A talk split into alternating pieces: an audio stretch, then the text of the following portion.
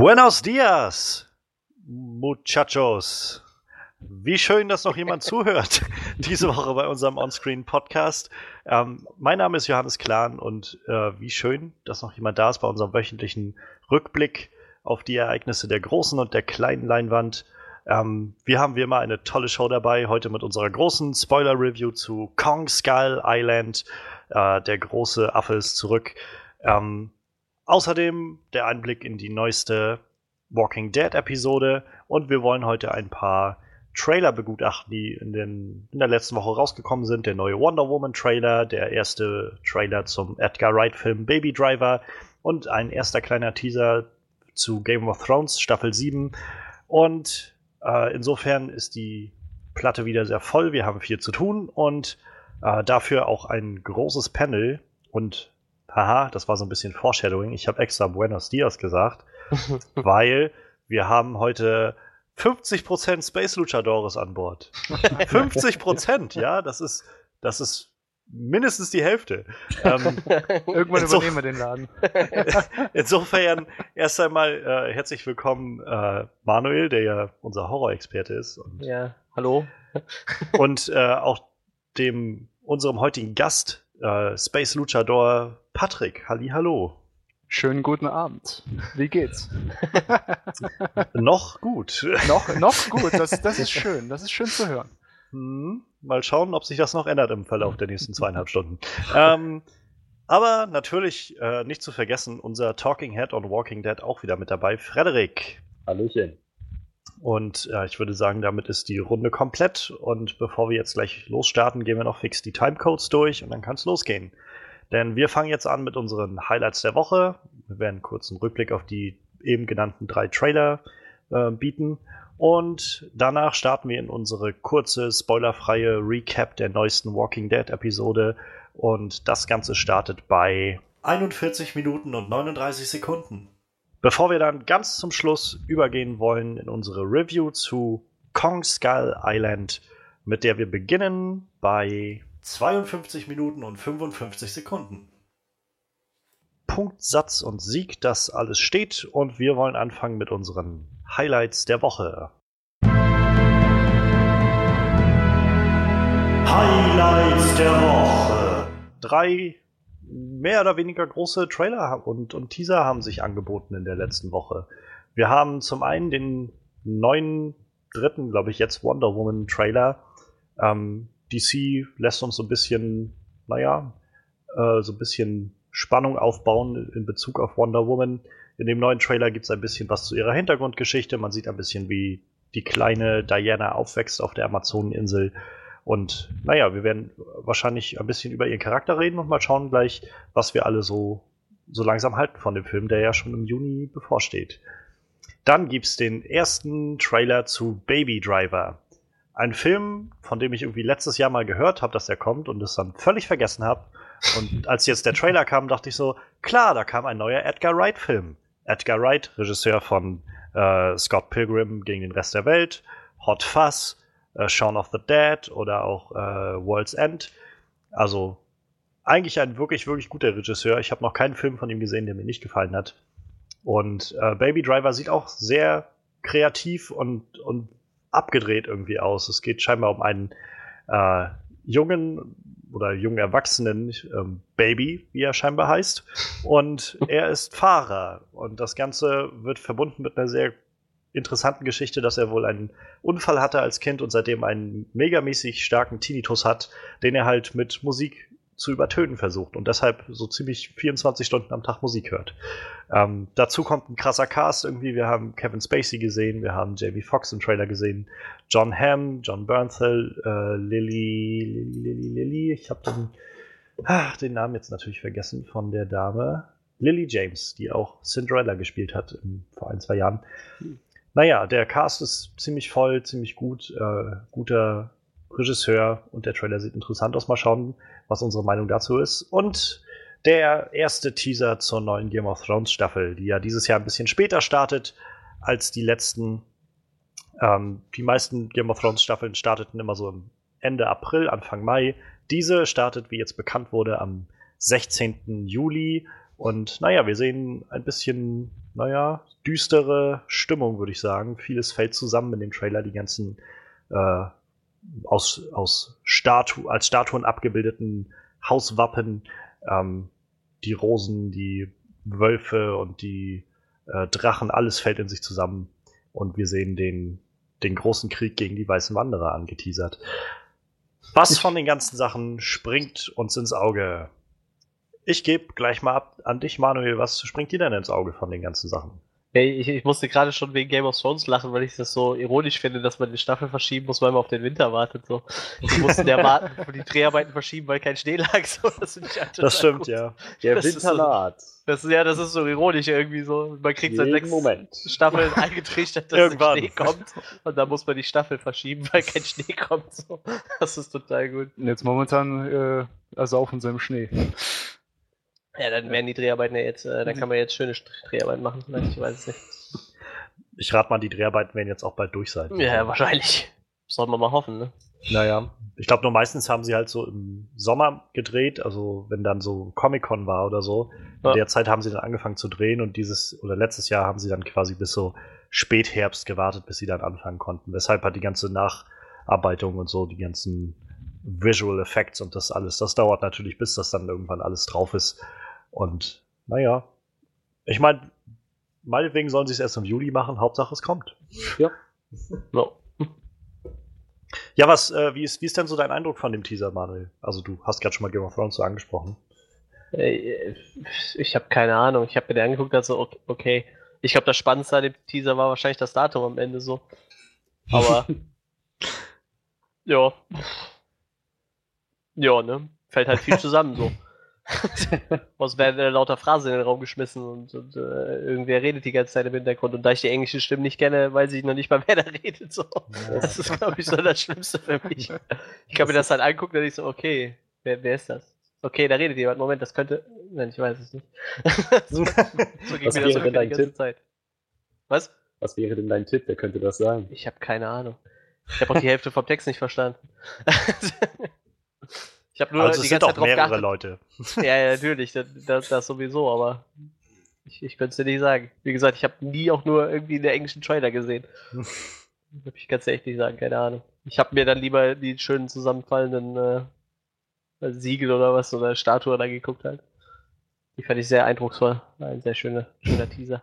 Dafür, dass es ein Teaser ist, haben die dann aber auch ordentlich Budget rausgehauen für diese Animation, oder? Ja, das stimmt. Sieht, sieht auf jeden Fall sehr eindrucksvoll aus. Ja. Ja, ich finde halt auch, also das sieht sehr, sehr eindrucksvoll aus, was sie da machen. Und ähm, also ich habe die Stimmen jetzt erkannt. Ja, und ja. auch, auch die einzelnen Sprüche, so, das waren halt alles irgendwie Zitate aus den vorherigen Staffeln. Das ähm, habe ich mir auch fast gedacht. Und sie haben ja so ein bisschen so die ganzen, äh, die ganze Geschichte, die bisher so passiert ist, irgendwie symbolisch abgerissen mit dem, was so mit den ganzen Symbolen da passiert, mit den ganzen Siegeln. Ähm, was ich irgendwie sehr cool finde, also dass man jetzt so langsam dazu übergeht, es geht jetzt halt ins Endgame. Gerade vor ähm, ein, zwei Tagen kam auch die offizielle Bestätigung, dass auch die achte Staffel, wenn sie dann nächstes Jahr kommt, die letzte dann nur sechs Folgen haben wird und nicht sieben, wie es jetzt, jetzt ja schon länger ähm, so spekuliert wurde. Hm. Naja, und ich, ich finde halt irgendwie, also es fasst irgendwie nochmal gut zusammen, was jetzt halt so Sache ist. Also man sieht irgendwie, sehr gut, wie, wie was so alles passiert ist. Irgendwie der Drache, der mit dem äh, mit dem Hirschbock da sich äh, im, im, Streit hat, also irgendwie dieser Targaryen Baratheon äh, Zwist, der so bestand. Dann sehen wir irgendwie der Löwe, der den den Hirsch erlegt, also irgendwie die Lannisters, die dann die Baratheons abschaffen und der, äh, diese Rose, die in Flammen aufgeht und all diese Sachen die so sehr viel dann ja so hindeuten, was irgendwie alles passiert ist und dann zum Schluss alles in sich zusammenfällt und dann noch so aus dem Voice-Over kommt. Das ist irgendwie jetzt der einzige Krieg, der zählt. Und dann sehen wir ja dieses große Auge von den, von den weißen Wanderern. Mhm, und äh, ja, ja, äh, ja. Ja, das, ich glaube, ich glaub, das sollte auch die primäre Botschaft sein. Alles, alles zerbröckelt, jedes der einzelnen Häuser stürzt irgendwie in sich zusammen Daenerys meinte ja auch dann noch irgendwo zwischendrin so Stark, Lannister, Baratheon, mhm. Tyrell, alles nur Teil eines großen Rades. Ne? Irgendwann wird das Rad zerbrechen. Und im Prinzip wird doch jetzt genau das gezeigt. Die Statuen fallen sich zusammen und es gibt nur einen Krieg, der wirklich wichtig ist und der wird alles andere auslöschen. Das sind rosige Voraussichten. Rosig. Was für eine interessante Wortwahl in diesem Zusammenhang. Ach ja. Ich finde es halt, also ich muss sagen, ich habe es jetzt immer so ein bisschen verdrängt, dass jetzt auch gerade kein Game of Thrones läuft, aber mit diesem ersten Teaser bin ich jetzt auch gerade wieder ziemlich angeheizt auf die neue Staffel, muss ich sagen. Ich denke dann jetzt schon so, okay, jetzt, jetzt so langsam möchte ich dann doch wissen, was so passiert. Ich fühle mich so ein bisschen wie so ein, äh, wie so ein Junkie. Man, also, ich glaube, das Langsam ist doch mal, setzt dein Zug ein, ja? Naja, nee, also es ist doch, glaube ich, immer dieses, wenn du einmal Entzug hattest, dann, äh, dann ist erstmal gut, aber sobald du halt nur einmal wieder zurück, also rückfällig wirst, dann, dann geht's sofort wieder bergab. Und das Gefühl habe ich gerade so. Ich habe irgendwie diesen kleinen Teaser bekommen und jetzt, jetzt verlangt mein Körper nach mehr. So. Ich, Ich glaube, wir muss- machen am besten gleich eine Selbsthilfegruppe auf. Das, äh, Die anonymen Game of Thrones-Süchtigen oder so. ja. Ähm, äh, Patrick, du meinst ja im Vorfeld schon, jetzt, äh, du bist noch gar nicht so weit bei Game of Thrones. ich Ähm, bin noch nicht so weit, ne, alles stimmt, ja. Ähm, so generell, wie, wie gefällt dir die Serie denn bisher? Es ist immer sowas, wo ich dann immer gedacht habe, hey, das ist eigentlich genau dein Ding. Da müsstest du eigentlich richtig, sag ich mal, beeindruckt sein, richtig davon gefesselt werden. Ich habe die ersten zwei Folgen bis jetzt gesehen, also wirklich, wirklich von der ersten Staffel, die ersten zwei Folgen. Fand sie auch im Endeffekt gut, hab die erste Staffel auch zu Hause wirklich auf Blu-ray liegen. Und bin irgendwie nie dazu gekommen, weiter zu gucken. Ich, habe, ich, kann, ich kann es nicht sagen, warum. Es ist, ich finde es wirklich gut, aber es fesselt mich nicht. Das, äh, ich kann es auch wirklich nicht erklären, das ist das Problem. Vielleicht ist das so ein bisschen diese Verfügbarkeit, wenn man, also ich kenne das von mir, wenn ich so mir eine DVD kaufe und die in den Schrank stelle, dann habe ich immer so dieses Gefühl von, ich könnte die ja irgendwie jederzeit gucken, wenn ich will. Ja, also genau, Ich gucke jetzt erstmal was anderes so. Ich gucke Ja. jetzt erstmal ein bisschen Netflix oder sowas und dann bleibt es irgendwie da stehen. Und dann ist es zu anstrengend, sich aufzuracken, in Ja. das Regal zu packen, die äh, Blu-ray rauszunehmen und dann reinzutun. Ja, dann, das, äh, das kenne ich ja. Also ich habe halt auch, äh, ich habe mal ohne Spaß jetzt, ich habe jetzt letztes Wochenende gerade ähm, viel Breaking Bad geschaut, also über die letzten zwei Wochen so und bin jetzt auch am Wochenende beziehungsweise heute fertig geworden. Und das war halt so eine Serie, wo ich schon seit Ewigkeiten immer von allen Seiten höre, so Breaking Bad musst du unbedingt gesehen haben. Das ist die Serie und so. Und das ist wirklich eine gute Serie.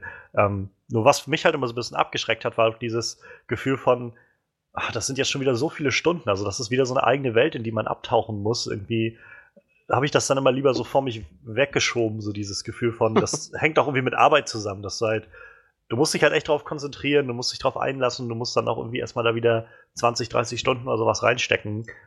Und das ist irgendwie auch eine schöne Sache, wenn es eine coole Story ist, aber irgendwie kann das auch sehr überwältigend sein, finde ich. Ja, aber ja, wirklich dann im Vorfeld, wenn man dann schon weiß, oh mein Gott, das ist Arbeit. Nein, dann weg, weg damit. Nee, das, das ist dann auch, macht auch wirklich keinen Spaß.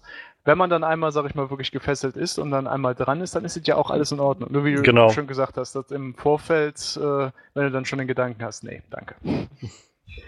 Und also ich, nur mal so, wenn du jetzt noch gar nicht so weit bist, diese, dieser Teaser hat dann wahrscheinlich irgendwie so nichts bewirkt, außer es sieht vielleicht cool aus, oder? Im Endeffekt, ja, genau das. Die, die Reaktion war auch sehr gut, ja. Naja. Ähm, mal schauen, vielleicht bist du ja dann bis Juli soweit, äh, Ja, dass du kann- dann sogar anschließen kannst an die Ich, ich, Staffel. hätte ja, ich hätte ja noch Zeit. Momentan habe ich auch Urlaub, also es ist alles im Bereich des Möglichen. ja. Wie sieht's bei dir aus, Freddy? Was hat der Teaser so für dich gebracht?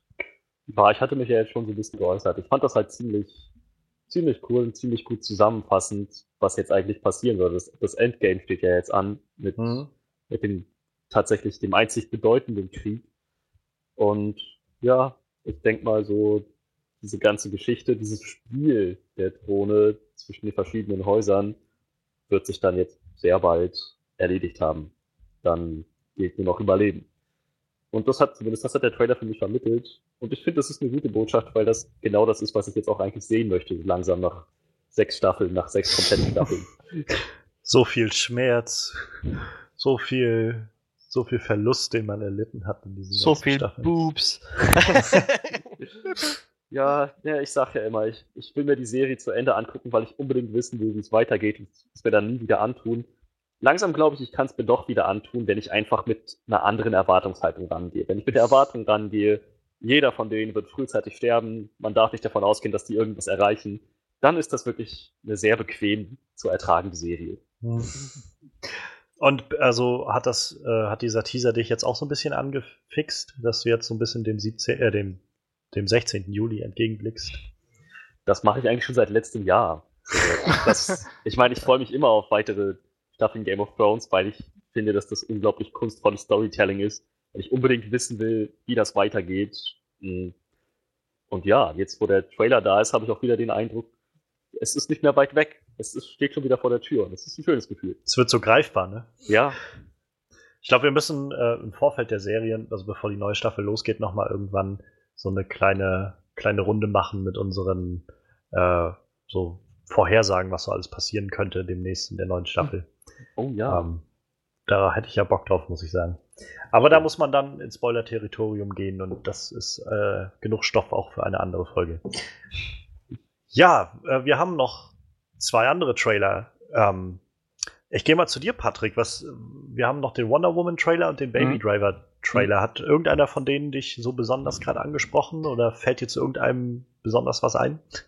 So in dem Sinne wirklich der Baby Driver Trailer. Vor allen Dingen wusste ich nicht, dass Edgar Wright momentan noch an einem anderen Film mal wieder am Schaffen ist. Das hatte mich dann auch, sag ich mal, sehr überzeugt, weil ich muss auch immer sagen, die anderen Filme, wie du eben ja schon gesagt hast, Scott Pilgrim, sonstige Angelegenheiten, hat fast auch einer meiner Lieblingsfilme, wenn man so möchte. Ähm, das macht einem schon, sag ich mal, ein bisschen Hoffnung. Der Trailer selber war zwar gut, aber ich fand ihn, ich will jetzt ihn nicht, äh, nicht, nicht sagend sagen, aber ähm, es hat halt meiner Meinung nach noch nicht so viel verraten, auch vor allen Dingen von der Stimmung, weil normalerweise, sage ich mal, jeder Edgar Wright-Film ja immer seine ziemlich eigene Stimmung hat und das hat der Trailer meiner Ansicht nach noch nicht so rübergebracht. Also er könnte, sage ich mal, noch abgefahrener werden, als es dann so im Trailer die, äh, also ich hoffe, dass er dann ein bisschen abgefahrener wird. Von der ganzen Stimmung her. Abgefahren? Ist das jetzt ein, ist das jetzt so eine Panne, die man irgendwie erwähnen müsste? Weil er im Auto sitzt und fährt die ganze Zeit. Ha. Nein, so in dem ja. Sinne abgefahren nicht. Ja, ja, ja, ja verstehe schon, verstehe schon.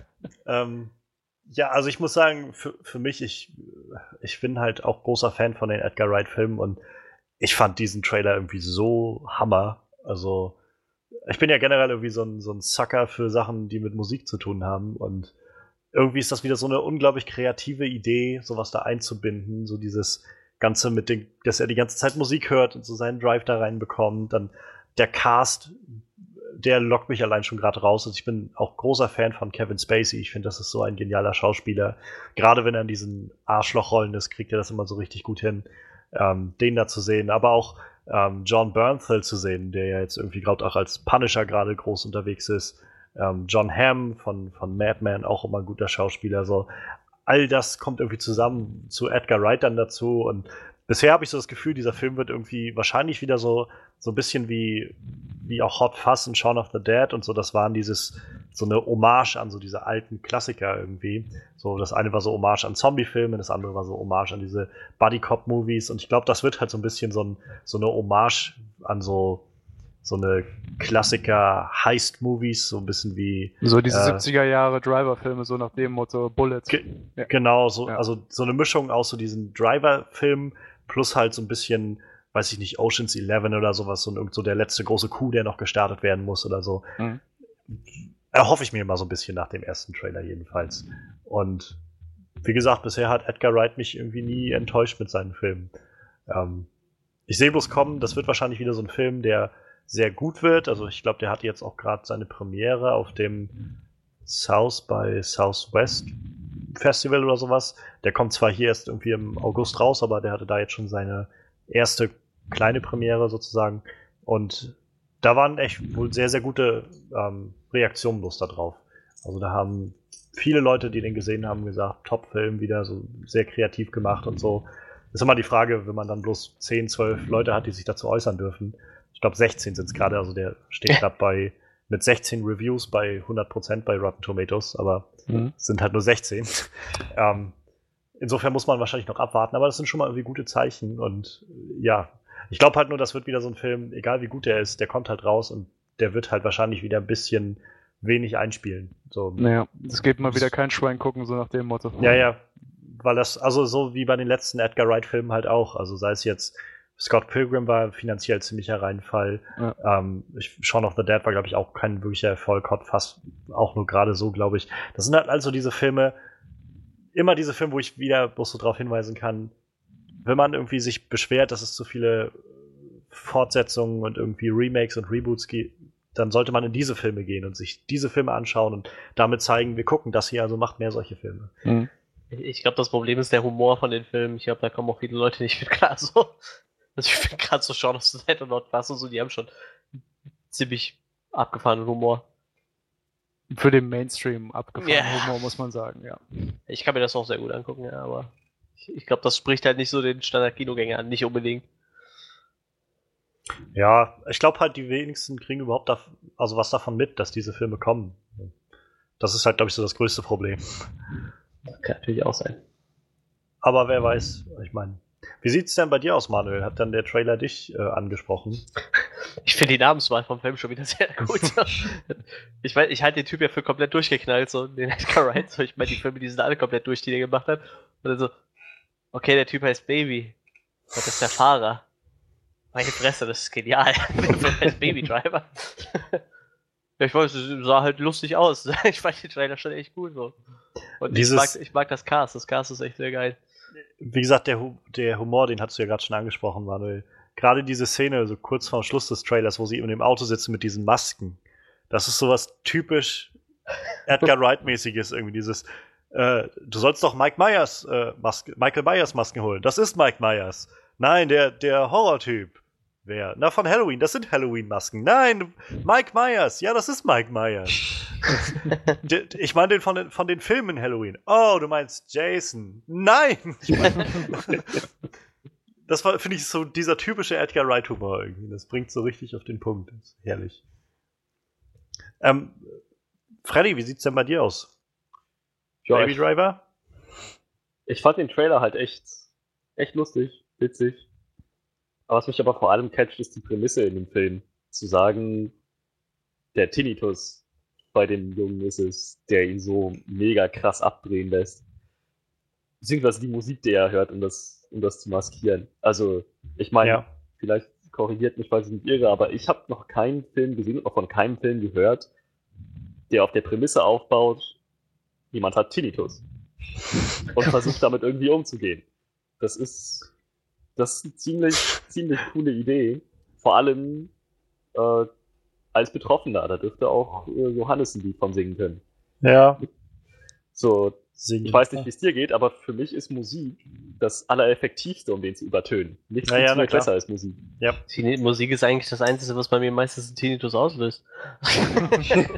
ich, bin, ich bin nämlich voll gegen äh, Ohren, Ohrenstöpsel auf Konzerten und so. Ich, ich, ich mag das nicht. Ich finde die allgemein schon total unangenehm auch auf der Arbeit. Deshalb gehe ich bei Konzerten immer mit einem ordentlichen Tinnitus nach Hause. Deine Ohren mögen es aber, Ohrstöpsel zu haben. Ja, Kannst ich du mir weiß, glauben. Ich weiß.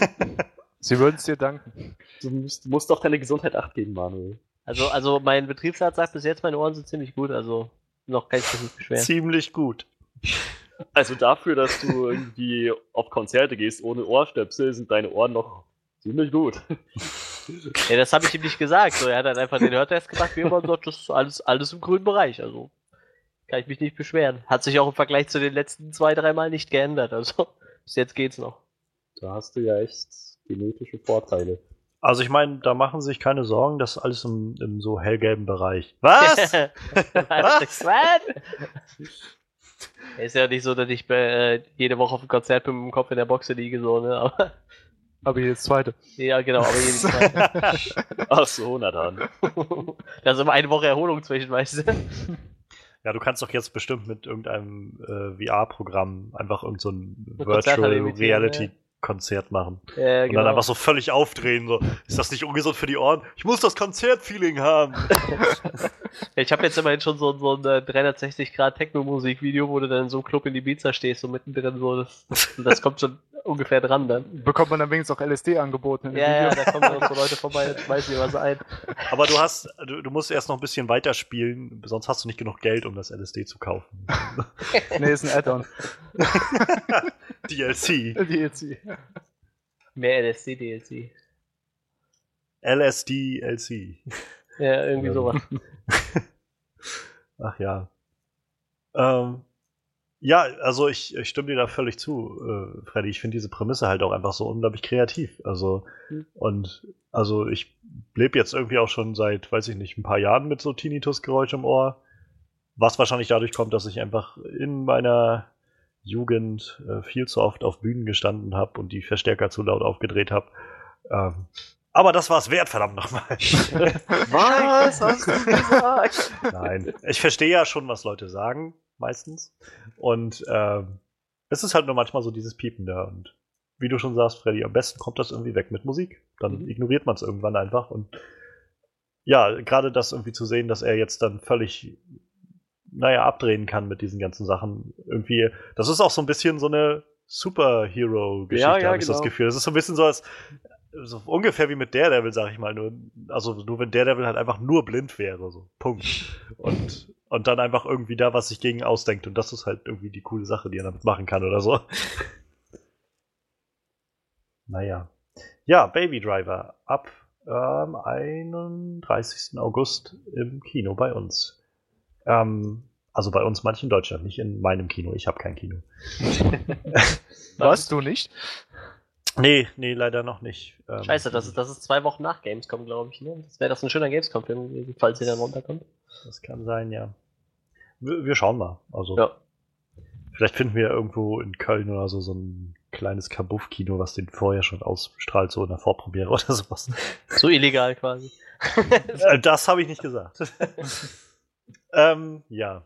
Wir haben noch äh, einen Trailer über gerade und das ist der wahrscheinlich wichtigste Trailer für so dieses Kinojahr auch mit äh, der Wonder Woman Trailer, der neue. Ähm, wo wir ein bisschen mehr Hintergrundgeschichte bekommen zu Diana auf der Insel, wie sie da aufwächst, wie sie da trainiert wird und irgendwann scheinbar feststellt, dass ihre, ähm, was sind das, Arm, Armreif oder wie nennt man das, was sie dann in den Armen hat? Irgendwie sowas. Ähm, Ja, ähm, dass die Ja. irgendwie Schilde. magische, magische Fähigkeiten haben und irgendwie Druckwellen auslösen können oder so. Ähm, naja, also erst einmal muss man ja sagen, wir, wir reden ja hier oft über DC. So, und meistens kommt das irgendwie sehr negativ rüber. Und ich habe mir gedacht, ich möchte jetzt irgendwie auch mal versuchen, ein bisschen positiver daran zu gehen. Der Trailer sieht sehr cool aus. So. Genau wie die restlichen Wonder Woman Trailer irgendwie schon ziemlich, eigentlich alle sehr gut aussahen. Mhm. Ähm, ich mag den, ich mag den Look, den diese Insel hat, sehr gerne, was man bisher gesehen hat. Das macht irgendwie alles einen sehr guten Eindruck zu sehen, wie sie da auf dieser grünen, leuchtend weißen ähm, Insel unterwegs sind. Alles ist sehr hell, ist sehr fröhlich auch irgendwo. Ähm, die Amazonen zu sehen, ist irgendwie eine sehr coole Sache. Und jetzt gerade in dem Teaser-Trailer oder naja, Trailer mehr oder weniger, wird jetzt ja so ein bisschen angedeutet, dass es halt eine größere Hintergrundgeschichte gibt für äh, Diana. Also ich, ich kenne mich halt mit Wonder Woman so gar nicht aus, muss ich sagen. Ich weiß halt, dass sie eine Amazonin ist, aber du könntest mich jetzt, äh, könntest mir jetzt Löcher in den Bauch fragen. Ich wüsste nicht, wo sie eigentlich herkommt, was irgendwie ihre Bestimmung ist oder wer ihre Eltern sind oder sonst was. Ähm, ich dachte halt einfach, das ist bei allen Amazonen auf der Insel so, aber scheinbar ist sie ja selbst für Amazonen was Besonderes. Das haben wir so rausbekommen aus dem Trailer. Ähm, und insofern hat der Trailer halt irgendwie das geschafft, was ein Trailer eigentlich schaffen soll, mich halt zu interessieren für etwas, mir so ein paar Fragen zu stellen, mir nicht zu viel zu verraten. Das hat irgendwie gut geklappt. Ähm, die zweite Hälfte des Trailers, die man dann nachher im Krieg äh, sieht, so, wo dann alles irgendwie im Ersten Weltkrieg zu, angesiedelt ist, wahrscheinlich irgendwo Frankreich oder so. Das sieht halt irgendwie einerseits ziemlich cool aus, wie sie so übers Schlachtfeld geht, aber andererseits sieht alles sehr, sehr, naja, sehr, sehr grau und grau so aus. Ich hoffe, dass das nicht alles zu sehr so einfach so einen Farbton hat und fertig. Also, ähm, du meinst, das sieht ein bisschen nach äh, Zack Snyder aus? So ein bisschen, ja. Ich, ich habe so ein bisschen einfach äh, Vertrauen, glaube ich, in Patty Jenkins, die Regisseurin, die einfach echt eine gute Regisseurin ist. Also ich meine, sie hatte mit Monster, glaube ich, Anfang der 2000er einen Oscar gewonnen, wo sie Charlize Theron, glaube ich, äh, Regie geführt hat. Und das war halt auch ein sehr charaktergetriebener Film. Und es geht halt einfach, glaube ich, einfach viel um Charaktere. Und ich hoffe, dass sie das halt umsetzen können in dem Film. Ähm, es gibt halt so diese Zeile in dem Trailer, wo, ähm, wo irgendwie, ich glaube, ihre Mutter redet und die sagt dann halt sowas wie sie, du, du musst sie härter trainieren als alle anderen und äh, sie muss mehr können und bis sie sogar dich besiegen kann und irgend sowas, aber sie darf niemals wissen, wer sie wirklich ist oder sowas in die Richtung. Das ist halt sowas, wo sich mir jetzt Fragezeichen über den Kopf stellt, weil ich halt mich schon frage, okay, was ist sie denn? Und naja, ich, ich habe jetzt bloß so ein bisschen Bedenken, aber vielleicht ist das auch bloß wieder ein bisschen sehr pessimistisch, pessimistisch gedacht. Nicht, dass sie jetzt irgendwie dann so Supermans äh, Halbschwester ist oder irgendwie sowas, so als, äh, keine Ahnung, so als, als äh, Kryptonierin da gestrandet Also, also ist oder quasi so. äh, einfach alles, was DC damals mit den Comics aufgebaut hat, so über den Berg, über den Haufen geschmissen oder so. Wie sie es Ich ja weiß- selber in den Comics alle zwei Jahre machen. Ja, Ja, also ich weiß es nicht. Wenn das alles gut etabliert wird, bin ich auch dafür an Bord so und äh, naja. Ich, ich kann es nur irgendwie bisher auch so halten, wie ich das irgendwie mir eigentlich geschworen habe nach Suicide Squad. Ich lasse mich gerade noch nicht so wirklich auf irgendwas ein, weil selbst für Suicide Squad, auch für Batman wie Superman, ich fand die Trailer so super für jeden dieser Filme, bis auf den einen Batman wie Superman Trailer, aber ansonsten fand ich alles irgendwie super. Und äh, die Filme haben mich halt meistens sehr enttäuscht, bis halt zu Suicide Squad, den ich wirklich überhaupt nicht gut fand. Also der war nicht einfach nur enttäuscht, der war wirklich schlecht, meines Erachtens nach. Und so ein, so ein paar Bedenken habe ich da halt jetzt gerade auch, dass der Trailer vielleicht wieder super aussieht für den Film, jetzt Wonder Woman, aber naja, äh, nicht, dass es im Endeffekt wieder sowas wird. Insofern versuche ich gerade nicht zu viele Hoffnung zu kriegen, sondern ich versuche das ein bisschen auf mich zukommen zu lassen, einfach. Ähm, nichtsdestotrotz glaube ich, der Film wird halt sehr, sehr wichtig für DC, weil wenn der Film jetzt floppen sollte oder wieder so sehr gemischt aufgenommen wird, dann muss, muss sich DC so langsam echt fragen, was sie dann machen. Und äh, ich glaube, das können sie sich halt auch nicht erlauben, dass das passiert. Ja, oder Insofern- sie fragen sich nicht und gucken einfach nur, hey, wir haben wieder Geld eingespielt und dann ist gut. Das, hoffen, wir machen irgendwas richtig Ja, spielen ich-. Ich weiß nicht. Also ich bin, wie gesagt, ich bin so ein bisschen skeptisch noch, ähm, was äh, Gal Gadot angeht.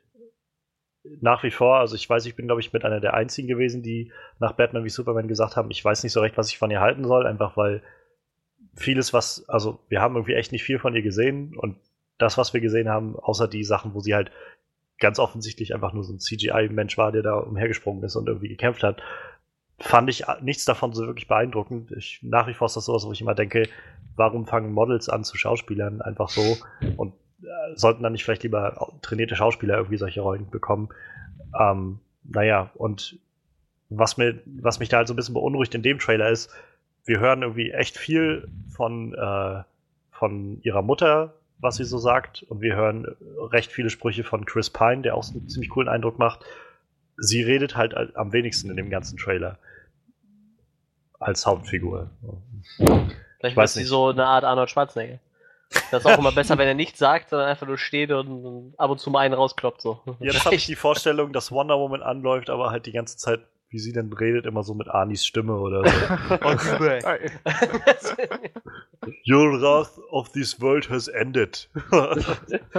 Lauter One-Liner die ganze Zeit. ja, irgendwie so. Wer weiß. Let off some steam, Ares. Oder so.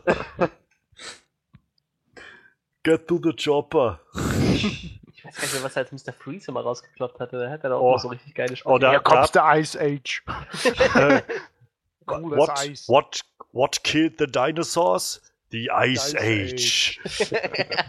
Everybody chill. Oder wo er diese Party gesprengt hat. Cool Party. Sag gut.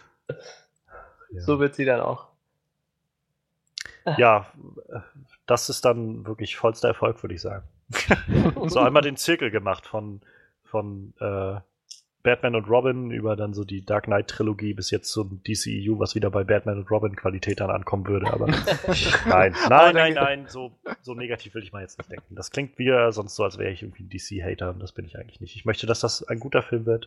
Ich bin bloß einfach immer noch skeptisch. Sie haben mich einfach zu oft verletzt, mir zu oft das Herz gebrochen.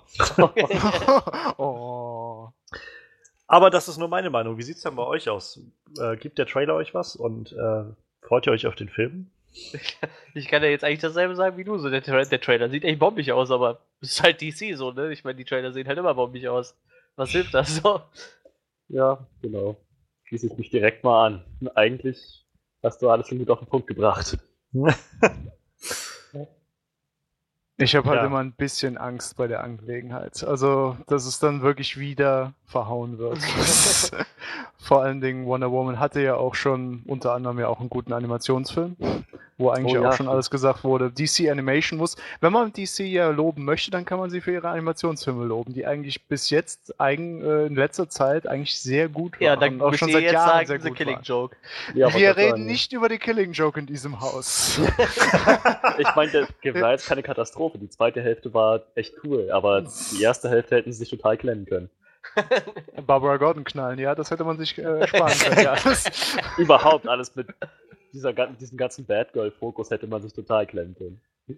Ich habe mich gefragt, als ich, also ich bin damals noch ins Kino gefahren zu The Killing Joke, weil der hier tatsächlich zu einer Vorstellung kam. Um 23.20 Uhr oder sowas Oh yeah. bin ich extra ins Kino gefahren, so mit der Vorstellung von, oh, ich habe so drei, vier von den animierten DC-Filmen gesehen. Assault on Arkham habe ich, glaube ich, gesehen gehabt. Äh, Crisis on To Earth oder sowas. Oh, der ist richtig. Und das waren alles super coole Filme. Also, das lohnt sich doch bestimmt. Und dann saß ich da drinnen und dachte so nach 20 Minuten, was gucke ich hier gerade? Zum einen dachte ich, das wäre ein Batman-Film. Und ich sehe hier gerade irgendwie so eine so ein Mädel, was die ganze Zeit bloß rumbitcht, so von wegen, aber er hat mich gar nicht gerne und irgendwie bin ich gar nicht gleichberechtigt. Und dann, dann fängt sie an, mit ihm rumzumachen und dann, dann gab es irgendwie diesen, diesen komischen schwulen Sidekick, den sie hatte. Irgendwie, der so die Vorstellung eines Screenwriters aus den 90ern war, was ein Schwuler ist irgendwie. Und ich weiß also. Nee, und da, das, ja, wie gesagt, der Film lief ja dann irgendwie, weiß ich nicht, eineinhalb Stunden oder sowas. Und dann kam ich halt irgendwie um halb eins oder so aus dem Kino raus und dachte so, geil, jetzt fährt nicht mal mehr eine Bahn nach Hause. Dafür bin ich jetzt abends rausgegangen, um jetzt mit dem Bus nach Hause zu müssen. Toll. Naja. Sorry, das dir bei war- Wonder Woman vielleicht auch denken müssen. Der kommt aber nicht so spät, glaube ich. Hoffe ich. Wahrscheinlich nicht. Vielleicht kommt der im Vormittagsprogramm oder so.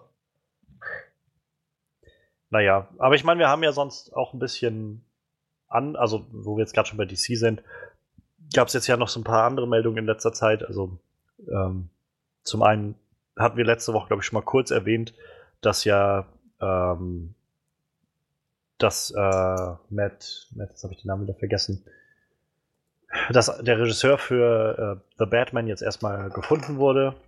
Und zwar der Regisseur, das jetzt wird von ähm, von Dawn of the Planet of the Apes und von Cloverfield. Ähm, das ist der. Dim, dim, dim, dim, dim. Mach schneller. Internet. Ach, Wie bitte? der? Matt Reeves, genau, ja. Den Nachnamen vergessen habe. Matt Reeves. Und äh, außerdem hatte DC bekannt gegeben, dass ähm, sie jetzt arbeiten wollen an einem ähm, Nightwing-Film und dafür Chris McKay verpflichtet haben. Der Regisseur, der jetzt auch den Lego Batman-Film gemacht hat. Das ist ja Okay. mal ein Schach, Schachzug. Also wie gesagt, ich finde es irgendwie eine coole Sache, weil ich so denke, wie gesagt, bei Lego Batman habe ich gesehen, die Leute haben wenigstens verstanden, was Batman ausmacht. Nicht irgendwie, dass der, dass sein Batmobil immer noch mehr Waffen drauf haben muss und aussehen muss wie so ein Panzer aus dem 23. Jahrhundert, sondern dass er irgendwie viel tiefgreifendere Sachen drin hat. Komm, der Sampler war cool aus Dark Knight. ja, aber, aber ich rede jetzt irgendwie gerade von dem neuen Batmobil. Ja, den, die interessieren ja keinen. Aber der Sampler war cool. Und der sah schon aus wie ein Panzer aus dem 23. Jahrhundert. Aber der war cool. Naja.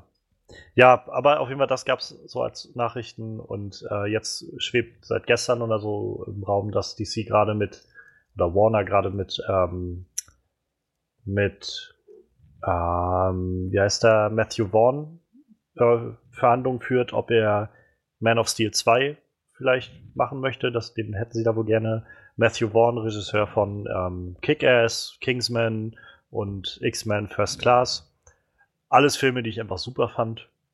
Weshalb, also auch da wäre ich jetzt nicht gegen. gegen. Man muss nur erstmal sehen, ob daraus was wird. Und ich hoffe einfach, dass das alles vielleicht jetzt so hinter den Kulissen abläuft. Nicht wie halt diese ganze Batman-Geschichte, wo irgendwie jede Woche es wieder hieß, irgendwie, und der hat aber gesagt, und nee, mache ich jetzt doch nicht. Und so, sondern macht das einfach im, Hin also so im Hintergrund, lasst es einfach niemandem wissen. Und wenn ihr bereit seid, und äh, das anzukündigen und zu sagen, okay, wir gehen jetzt in die Produktion, wir haben den und den alles sicher verpflichtet, dann macht das auch. Statt irgendwie wie bei The Flash irgendwie fünf neue äh, Ja. Regisseure immer wieder bekannt zu geben, die dann zwei Monate später wieder abspringen oder so. Jetzt Naja. muss der Johannes im Podcast wieder schreien. Ja, nee, ich glaube, das mache ich nicht mehr. Ich glaube, ich glaub, das, das hat ja auch keinen Sinn. So. das führt doch alles zu nichts. Naja, aber du hast einmal wie bei, äh, bei- The Batman geschrien und jetzt gibt's einen neuen Regisseur. Vielleicht hilft's ja doch. Das magische Schreien. Sonst drehen wir um und fahren sofort nach Hause, okay? Reißt euch zusammen, verdammt nochmal. Nein, nein, ich will nicht mehr so viel schreien. Das äh, beansprucht auch meine Stimme. Als Und, Musiker ähm, ist die wichtig. Ne? Ja, und ich meine, also ich, ich finde dann sowas, wenn ich dann so, so an sowas denke wie Suicide Squad, wenn dann irgendwie diese neuen Filme so eine Qualität haben, dann will ich dafür nicht meine Stimme verschwendet haben. Wie gesagt, Ich glaube, ich bin einfach an dem Punkt zu sagen, ich erwarte gerade nichts mehr. Ich glaube, wenn sie mir jetzt erstmal so zwei, drei, vier gute Filme geben, dann kann ich auch wieder Vertrauen entwickeln da rein, dass sie wissen, was sie tun. Momentan kann ich nur abwarten und wie gesagt, die Trailer zu Wonder Woman sehen gut aus, aber mehr erwarte ich auch gerade einfach nicht. Also ich denke, so, die Trailer sehen gut aus, aber ich mache mir darüber keine weiteren Gedanken, was das über den Film aussagen könnte. naja. So viel zum neuen Wonder Woman Trailer. Mal schauen, was nächste Woche so anliegt. Ähm, jetzt wollen wir erstmal schauen, was letzten Sonntag so anlag in der neuen Walking Dead Episode. Ähm, Bury Me Alive? Bury Them Alive? Irgendwie sowas war es doch, oder? Äh, nein, et etwas weniger dark. Einfach nur Bury Me Here. ah, Bury Me Here, okay. Irgendwas mit Bury war es. Irgendwas mit Bury, das Bury me alive. Bury Me Alive. Das ist. ja. Ja, ja, äh, genau. Wir wollen da jetzt gleich mal reinschauen mit unserem Talking Head on Walking Dead, Frederik. Ja, so langsam rücken wir mit großen Schritten auf das Staffelfinale zu. Ja, das merkt man auch. Und ich bin mir mittlerweile ziemlich sicher, dass der große Krieg erst nächste Staffel kommen wird. Das ergibt auch wesentlich mehr Sinn, wenn man bedenkt, dass Jeffrey Dean Morgan noch für zwei weitere Staffeln unterschrieben hat. Und, und so weiter und so fort. Sie lassen es jetzt halt nicht ganz so schnell angehen, dass sie sagen, okay, das eine Staffelfinale war, wie Negan sie alle fertig gemacht hat, und das nächste Staffelfinale wird sein, wie sie alle Negan platt machen. Ich glaube, davon wollen sie jetzt auch erstmal ein bisschen Abstand nehmen, dass sie erstmal sagen, wir nehmen uns mal Zeit für diese Story Arc und das finde ich auch gut. Und das, ja, das zeigt sich auch. So, mit, mit dem, was in der Folge passiert, wird jetzt eigentlich viel mehr Spannung erzeugt, als dass auf diesen großen Krieg hingearbeitet wird, sondern es wird einfach gezeigt, so, ja, ähm, warum sollten überhaupt diese Communities einen Grund haben, sich gegen Negan aufzulehnen? Einige von denen haben ja ganz gute Deals mit ihm abgeschlossen. Und so langsam wird auch das ein bisschen zu anstrengend, wird es zu hitzig, auch für, für alle Parteien. Und die ersten Todesopfer auf beiden Seiten fallen und so. Es, es zeigt sich eben, dass es keine dauerhafte Lösung ist. Und gerade in dieser Folge wurde das nochmal sehr deutlich. Ja, also alles deutet für mich irgendwie darauf hin, dass am Ende der Staffel zumindest klar sein wird, allen Parteien klar sein wird, es läuft auf Krieg hinaus. Und nächste Staffel ist dann tatsächlich die, die Vorbereitung und die Ausführung des Kriegs. So qualitätsmäßig, wo würdest du die neue Folge einschätzen? Weiterhin, ich meinte ja schon letztes Mal, ich äh, sag irgendwie nicht mehr gute Folge, gute Folge, nicht so gute Folge. Ich finde irgendwie seit äh, des Mid-Season-Finale, seit dem Mid-Season-Finale sind alle Folgen irgendwie gut. Und auch die würde ich jetzt da einordnen. Gute Folge. Das ist doch schon mal sehr erfreulich. Ähm, ich schaue ja nur kein Walking Dead, ich hatte bloß äh, ein nettes kleines Easter Egg mitbekommen von, ähm, von Supernatural. Da haben sie jetzt gerade bei der letzten Folge, die jetzt gerade kam, die hieß Between Heaven and Hell, meine ich. Und in der Folge ähm, hatte Lucille einen kleinen Gastauftritt. Also Oh. der Baseballschläger von, von Negan. Denn, also sie haben das so nett irgendwie eingearbeitet in die Story, dass sie äh, auf die Jagd halt gegangen sind und unter anderem, ich glaube, ein Höllenhund ist halt ausgebrochen gewesen, weshalb sie sich auf die Jagd nach dem gemacht haben. Und naja, und mit allen möglichen Waffen, die man da so finden kann. Und äh, dann irgendwann ach, lag dann dieser Baseballschläger mit dem umwickelten Stacheldraht so dann auf dem Tisch und dann haben sie halt sowas gesagt, wie der gehörte halt ihrem Vater und das war so eine der Lieblingswaffen ihres Vaters. Und der Witz daran ist halt, dass ihr Vater in den ersten Staffeln von Jeffrey Dean Morgan gespielt wurde, also Ja. dem Schauspieler, der jetzt Negan spielt.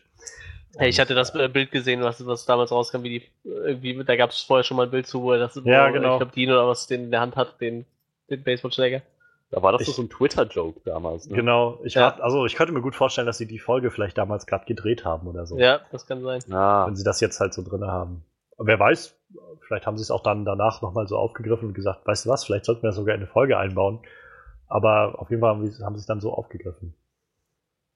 Also ich, äh, ich habe halt äh, noch nicht so den, den Zugang gehabt zu Walking Dead, aber ähm, es war halt immer so mitzukriegen, dass halt innerhalb der ersten Hälfte dieser neuen Staffel ja so ein bisschen die Zuschauerzahlen sehr abgeflacht sind. Ich meine, die sind immer noch im 10 Millionen Bereich, da kann jede andere Show nur von träumen. Aber wenn man halt sonst irgendwie 13 Millionen hat an Zuschauern und jetzt noch 10 Millionen, dann muss man sich doch fragen, wo die geblieben sind. Und ich glaube, es gab dann doch so ein paar äh, begründete, äh, naja, äh, Aussetzer, so sag ich mal, in der ersten Staffel oder in der ersten Hälfte der neuen Staffel, was man da vielleicht nicht so toll fand. Aber nach dem, was ich zum Beispiel bei Serienstarts oder so gerade sehe, oder Serienjunkies, äh, die machen ja auch, geben ja auch immer ihre Walking Dead Review dann hoch und ich gucke bloß so kurz rein und die sind auch seit jetzt quasi die neue, die zweite Hälfte losging, sind ja auch eigentlich immer regelmäßig gut bewertet. Also die sagen irgendwie so langsam sind sie wohl ein bisschen wieder zu, zu so einem, naja, wirklich guten Drive zurückgekommen. Ich frage mich bei sowas immer, es gibt bei Serien keine Nachdrehs, oder?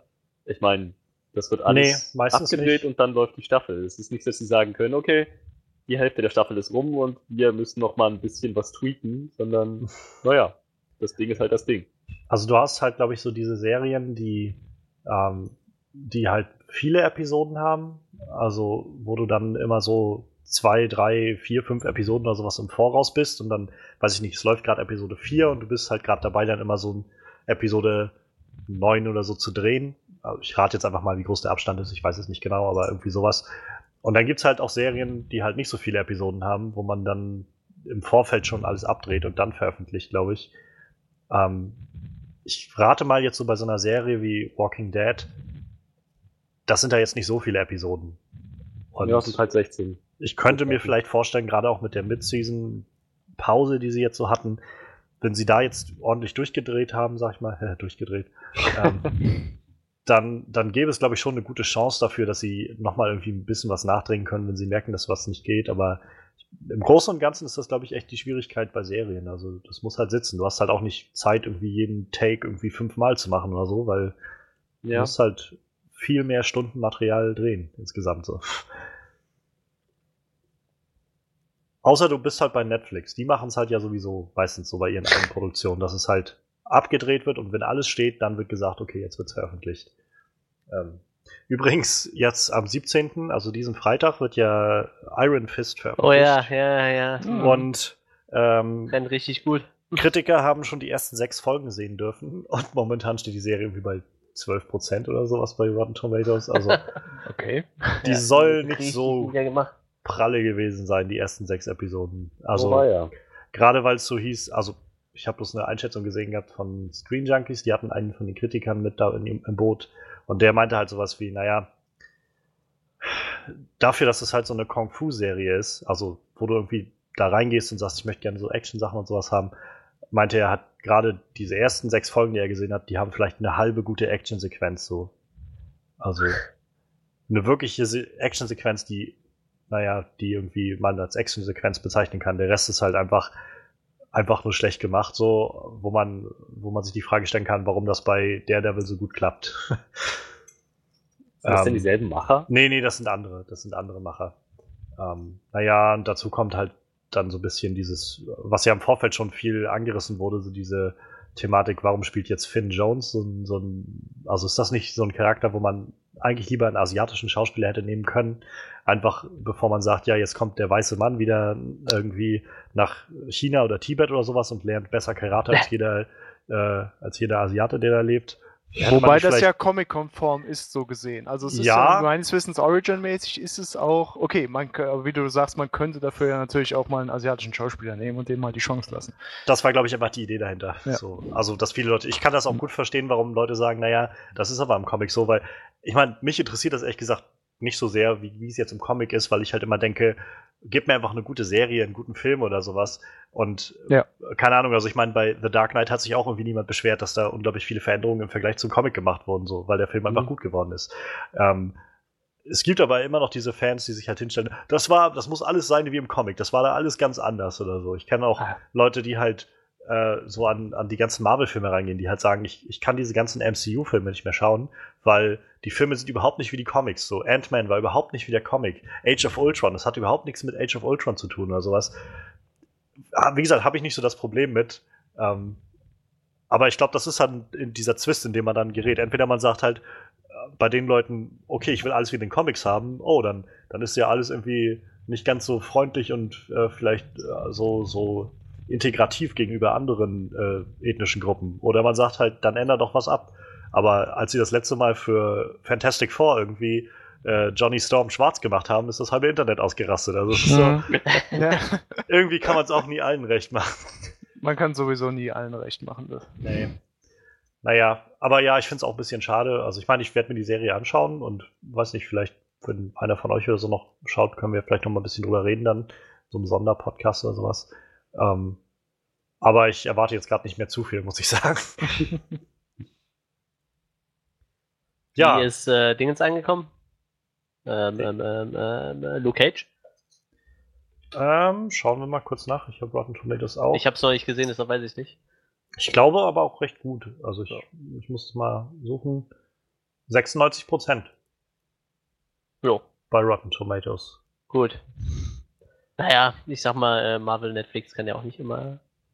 Nee, Alles ich habe halt so ein bisschen das Gefühl, das könnte so, so, ein, so wie von dem ersten Avengers-Film werden, wo jeder das Gefühl hatte, wow, sie haben jetzt einen Captain America-Film gemacht, nur damit wir irgendwie rechtfertigen können, dass der auch im Avengers-Film dabei ist, oder? so hatte ich jedenfalls damals das Gefühl. Ähm, und vielleicht ist das auch gerade so, so ein bisschen dieses Feeling, dass, naja, wir müssen den halt noch irgendwie einführen, damit er dann bei den Defenders dabei sein kann. Naja. Die ja dann auch schon dieses Jahr rauskommen. Ich bin, da freue ich mich allerdings schon sehr gerade drauf. Zumal das auch die Serien, äh, die Showrunner sind, die bei Daredevil, glaube ich, Showrunner waren. Und das gibt Ah, mir viel, viel Hoffnung. Weil Daredevil war grandios bisher. Ja, jetzt sind wir irgendwie von Wonder Woman letztendlich doch bei Marvel ge- gelandet. äh, nee, Quatsch, bei Fanboys. Walking Dead meine ich. Von Walking Dead sind wir jetzt irgendwie gelandet. Ähm, ja, Walking Dead, das war jetzt Episode 13? 12, Ja. 13? 13, 13. Also haben wir ja drei Episoden noch, das ist auch gar nicht mehr viel. Ähm, Ja. Das heißt, ja, dann sind wir Anfang April dann irgendwie auch schon durch damit. Ich bin, ich bin schon gespannt, was du so zu berichten hast. Was sich, Ich sich auch. alles noch so entwickelt. Ähm, dann danke an Freddy für Sehr die gerne. Einschätzung bei unserem Talking Head on Walking Dead. Und wir wollen dann jetzt weitermachen und in unsere Review gehen zu Kong Skull Island. Ja, Kong Skull Island war ja jetzt äh, quasi der zweite Film in diesem großen Monster-Franchise, was sie jetzt so rückwirkend einbauen. Also der erste Teil wäre dann der Godzilla-Film von 2014, Regie von Garrett Edwards, der dann Rogue One gemacht hat letztes Jahr. Äh, ja, und jetzt wollen wir mal so ein bisschen schauen, was hat der Film so geboten, äh, was haben wir im Vorfeld von dem Film erwartet und kann das Ganze in ein großes Universum führen, das uns gefällt.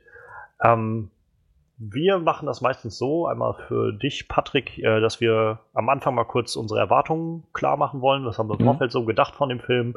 Ähm, die Trailer gesehen oder was auch immer. Dann wollen wir so ein bisschen gucken, was hat uns gut gefallen. Dann mal so ein bisschen schauen, was hätte man besser machen können. Und zum Schluss nochmal so ein kleines Resümee machen. Ähm, ich würde gleich mal an dich abgeben, Patrick. Was waren denn so deine Erwartungen an den Film? Hast du im Vorfeld viel davon mitbekommen? Mm, Sagen wir so, die ersten zwei, drei Trailer, also ich hatte die alle gesehen, ähm, hatte immer so ein bisschen das Gefühl, sag ich mal, auch von dem King Kong-Film damals von Peter Jackson, ich glaube so um 2005 hat er den ja gemacht. Den, 2,5 glaube ich, ja. 2,5 Oder war es, glaube 2,4, ich. Irgendwie so. Äh, ähm, den ich immer so, sag ich mal, so ein bisschen okay ich fand. Ähm, also ich sag mal, die Erwartungen jetzt für Kong Sky Island waren jetzt nicht Meter hoch. Sag ich mal so, wenn es ein gutes Popcorn-Kino wäre, wär, würde es mir ausreichen, sagen wir mal so. Hatte ich immer das Gefühl. Hattest du denn äh, im Vorfeld schon irgendwas davon gehört, dass das mit diesem Godzilla-Film zusammenhängen soll? Ähm, erst im späteren Verlauf. Also sag ich mal, als der erste Trailer kam, okay, gut und schön, neuer Kong-Film, sonstige Angelegenheiten. Und dann war, ja, soll dann aber auch dann so reinspielen in das ganze Godzilla-Universum und dann auch mit den ganzen Monstern wieder anfangen, wo ich dann gedacht habe, ja, ja, alles muss irgendwie miteinander zusammenhängen, jetzt äh, auch das mal wieder. So nach dem Motto, äh, ja. hab dann aber gedacht, okay, komm, lass uns mal machen, vielleicht wird es ja was. Und äh, letzte Frage, hast du denn den Godzilla gesehen 2014? In Godzilla 2, ja, die hm. habe ich gesehen. Ähm, fand ich auch gut. Ich fand den, sag ich mal, nicht so langweilig, wie ihn viele Leute gefunden haben. Weil ich sag mal, wenn du nur Godzilla gezeigt hättest, das wäre dann auch nicht Satz äh, gewesen, wenn sie sich nur gekloppt hätten. Dafür waren die Kampfszenen dann in dem Film wirklich richtig gut.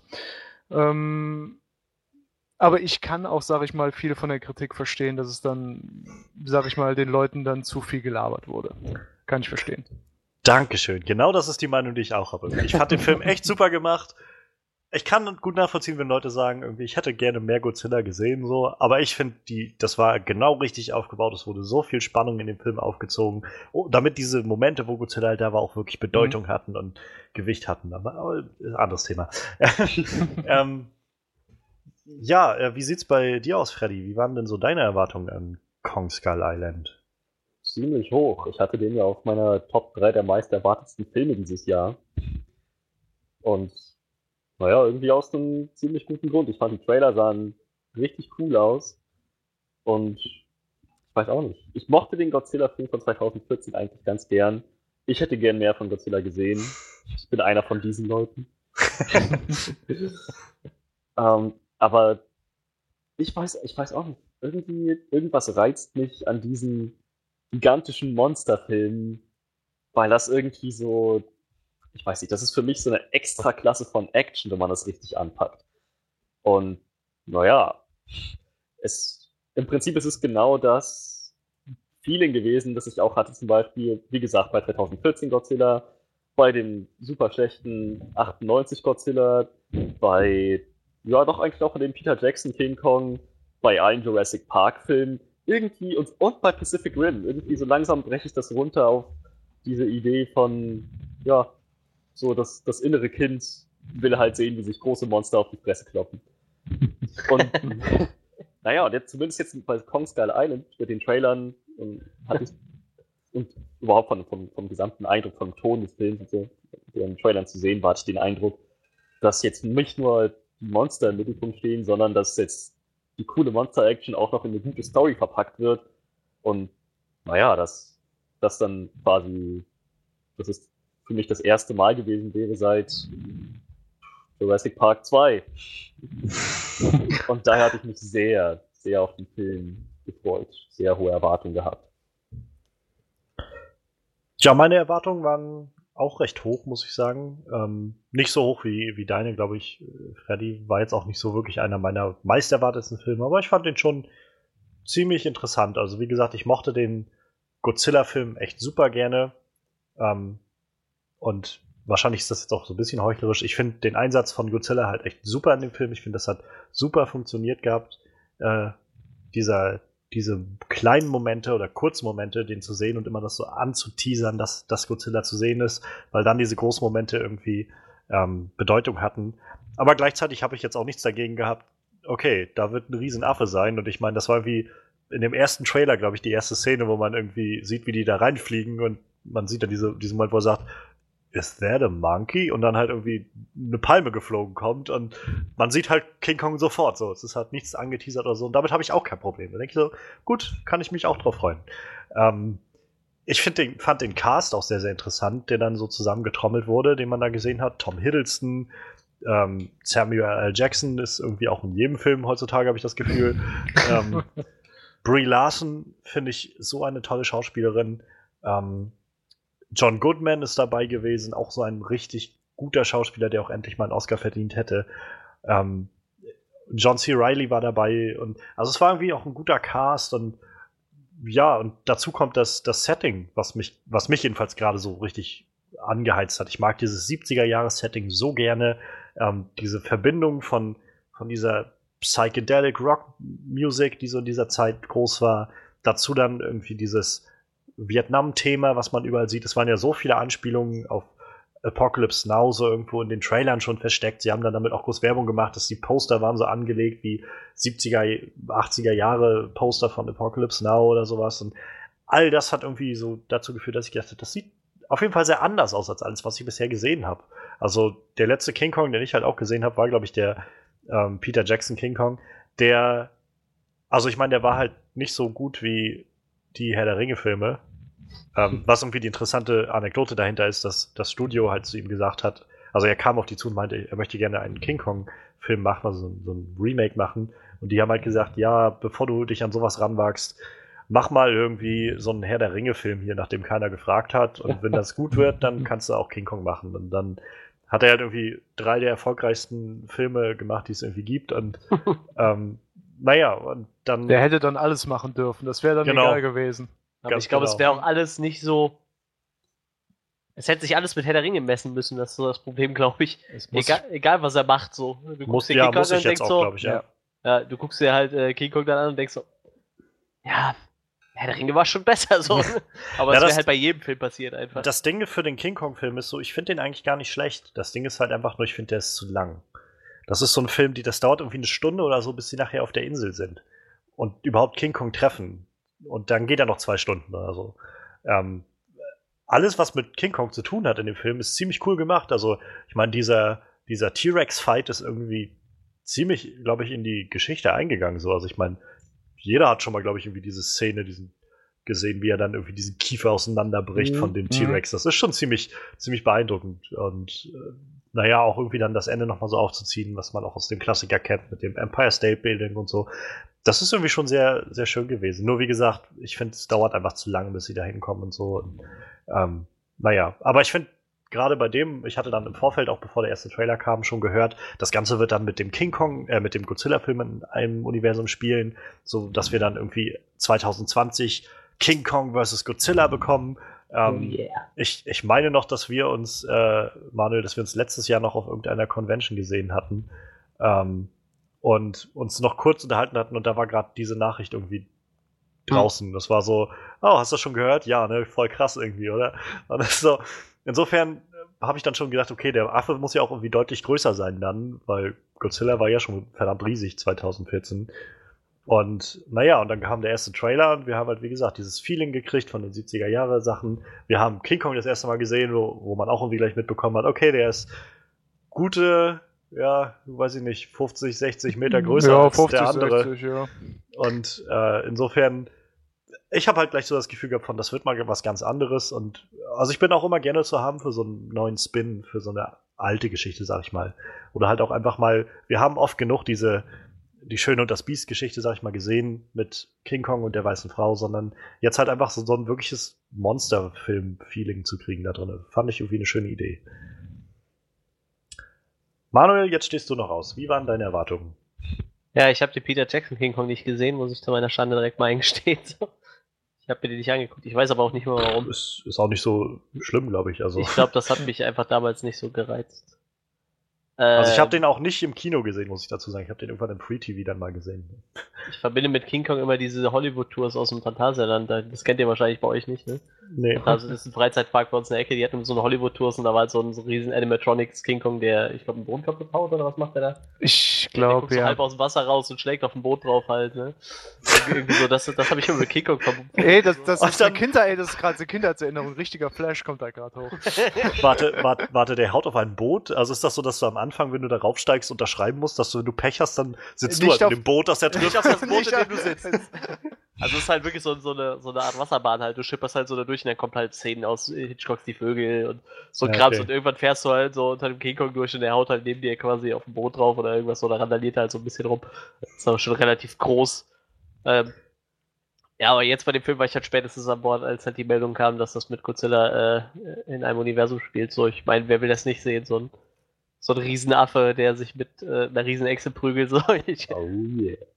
und äh, ja, das- erste, was mir durch den Kopf ging, war halt, äh, da muss der aber ganz schön groß für sein. Und äh, Ja. meine Fresse, der ist verdammt groß. Und das habe ich dann in den Trailern schon gesehen, dass der echt verdammt groß ist. Und äh, ja, wenn wir gleich auf den Film zu sprechen kommen, da wird er dann auch noch erwähnt, äh, dass er noch nicht seine volle Größe erreicht hat. So. Also meine Mhm. Fresse, der, der war im Trailer schon verdammt groß und äh, der wird noch größer. So. Und äh, ja, ich habe jetzt auch mehr oder weniger nur so, so, so ein gutes Popcorn-Kino erwartet, sage ich mal so. Ne? Ich meine, klar, das Cast war schon echt. Äh, ich glaube, im ersten Trailer hat man auch noch nicht jeden vom Cast gesehen, ne? Ich weiß es gar nicht. Hab beim ersten Trailer nicht, auch nur, die, auch nur die Silhouette von ihm sehen, ne? Von King Kong meine ich. Ja, ja. Ich meine, da ist so die Hälfte Ja, vom. Cast war noch verdeckt, so, aber dann haben sie ja noch ein echt ordentliches Cast rausgeprügelt, so. Man weiß schon, wenn Sam Jackson kommt, der macht dann halt irgendeinen so Sam Jackson-Scheiß. wie, wie halt in jedem Film so. so die ganze, beim Cast war irgendwie die ganze Marvel-Reunion, also mit Ja, Loki, Mhm. äh, Captain, äh, Captain Marvel, Marvel, und ja. Nick Fury und äh, MC Riley war ja auch in Guardians of the Galaxy dabei, als einer ja, von ja. den Nova Corps und so. So. Das stimmt, das stimmt irgendwie. Ja, wie, vielleicht hat der eine dann den anderen immer geworben, so, ja, hier, nimm doch noch den rein, so, mit dem kommt man gut zusammenarbeiten. Also, ich weiß nicht, wie es gelaufen ist, keine Ahnung. Ja, dann habe ich lustigerweise kurz vor dem Film, ich weiß nicht mehr, wer es war, entweder war es Spiegel oder Fokus oder Stern, irgendwer hat halt so einen ziemlichen Verriss über den Film geschrieben, so, da habe ich mir das durchgelesen und habe mir halt so angeguckt, was die so bemängelt haben und sagt mir so, ich hab's doch nicht verstanden, oder? Das ist ein Film, wo ein verdammter Affe randaliert. Natürlich kriegen wir da einen Film, wo ein verdammter Affe randaliert. Das kann man doch nicht als negativ bewerten, wenn dann die ganze Zeit ein Affe randaliert. So. Also irgendwie so, so, so, so, allein von der Review konnte ich schon sagen, okay, wenn ich ins Kino gehe, ich werde da eine Menge Spaß drin haben, so auch wenn die den Film halt echt zerrissen haben. So. Die haben halt eine tiefe Charakterstudie erwartet. Ja, Warum haut dieser Affe im Dschungel auf Sachen drauf? Ja, Naja, ich meine, ich meine, ich, das muss das doch zu erkennen. Wir hatten jetzt gerade Logan. Das war eine tiefe Charakterstudie Studie zu Logan und Wolverine und der heißt jetzt nur Kong, der Film. Also ist das auch eine tiefe. Charakterstudie zu King Kong. Ja, ich, ich habe halt einfach erwartet, dass dann ein Riesenaffe ähm, Sachen durch die Gegend wirft und dann irgendwie beim Trailer schon sehen konnte, sich mit, mit anderen Riesenmonster kloppt. So. Das, das, das, das waren so meine Haupterwartungen an dem Film. Und dann habe ich mir gedacht, okay, wenn es halt gut au aussieht, dann äh, hätte ich das gerne noch, wie er sich mit einer riesen Echse kloppt. So.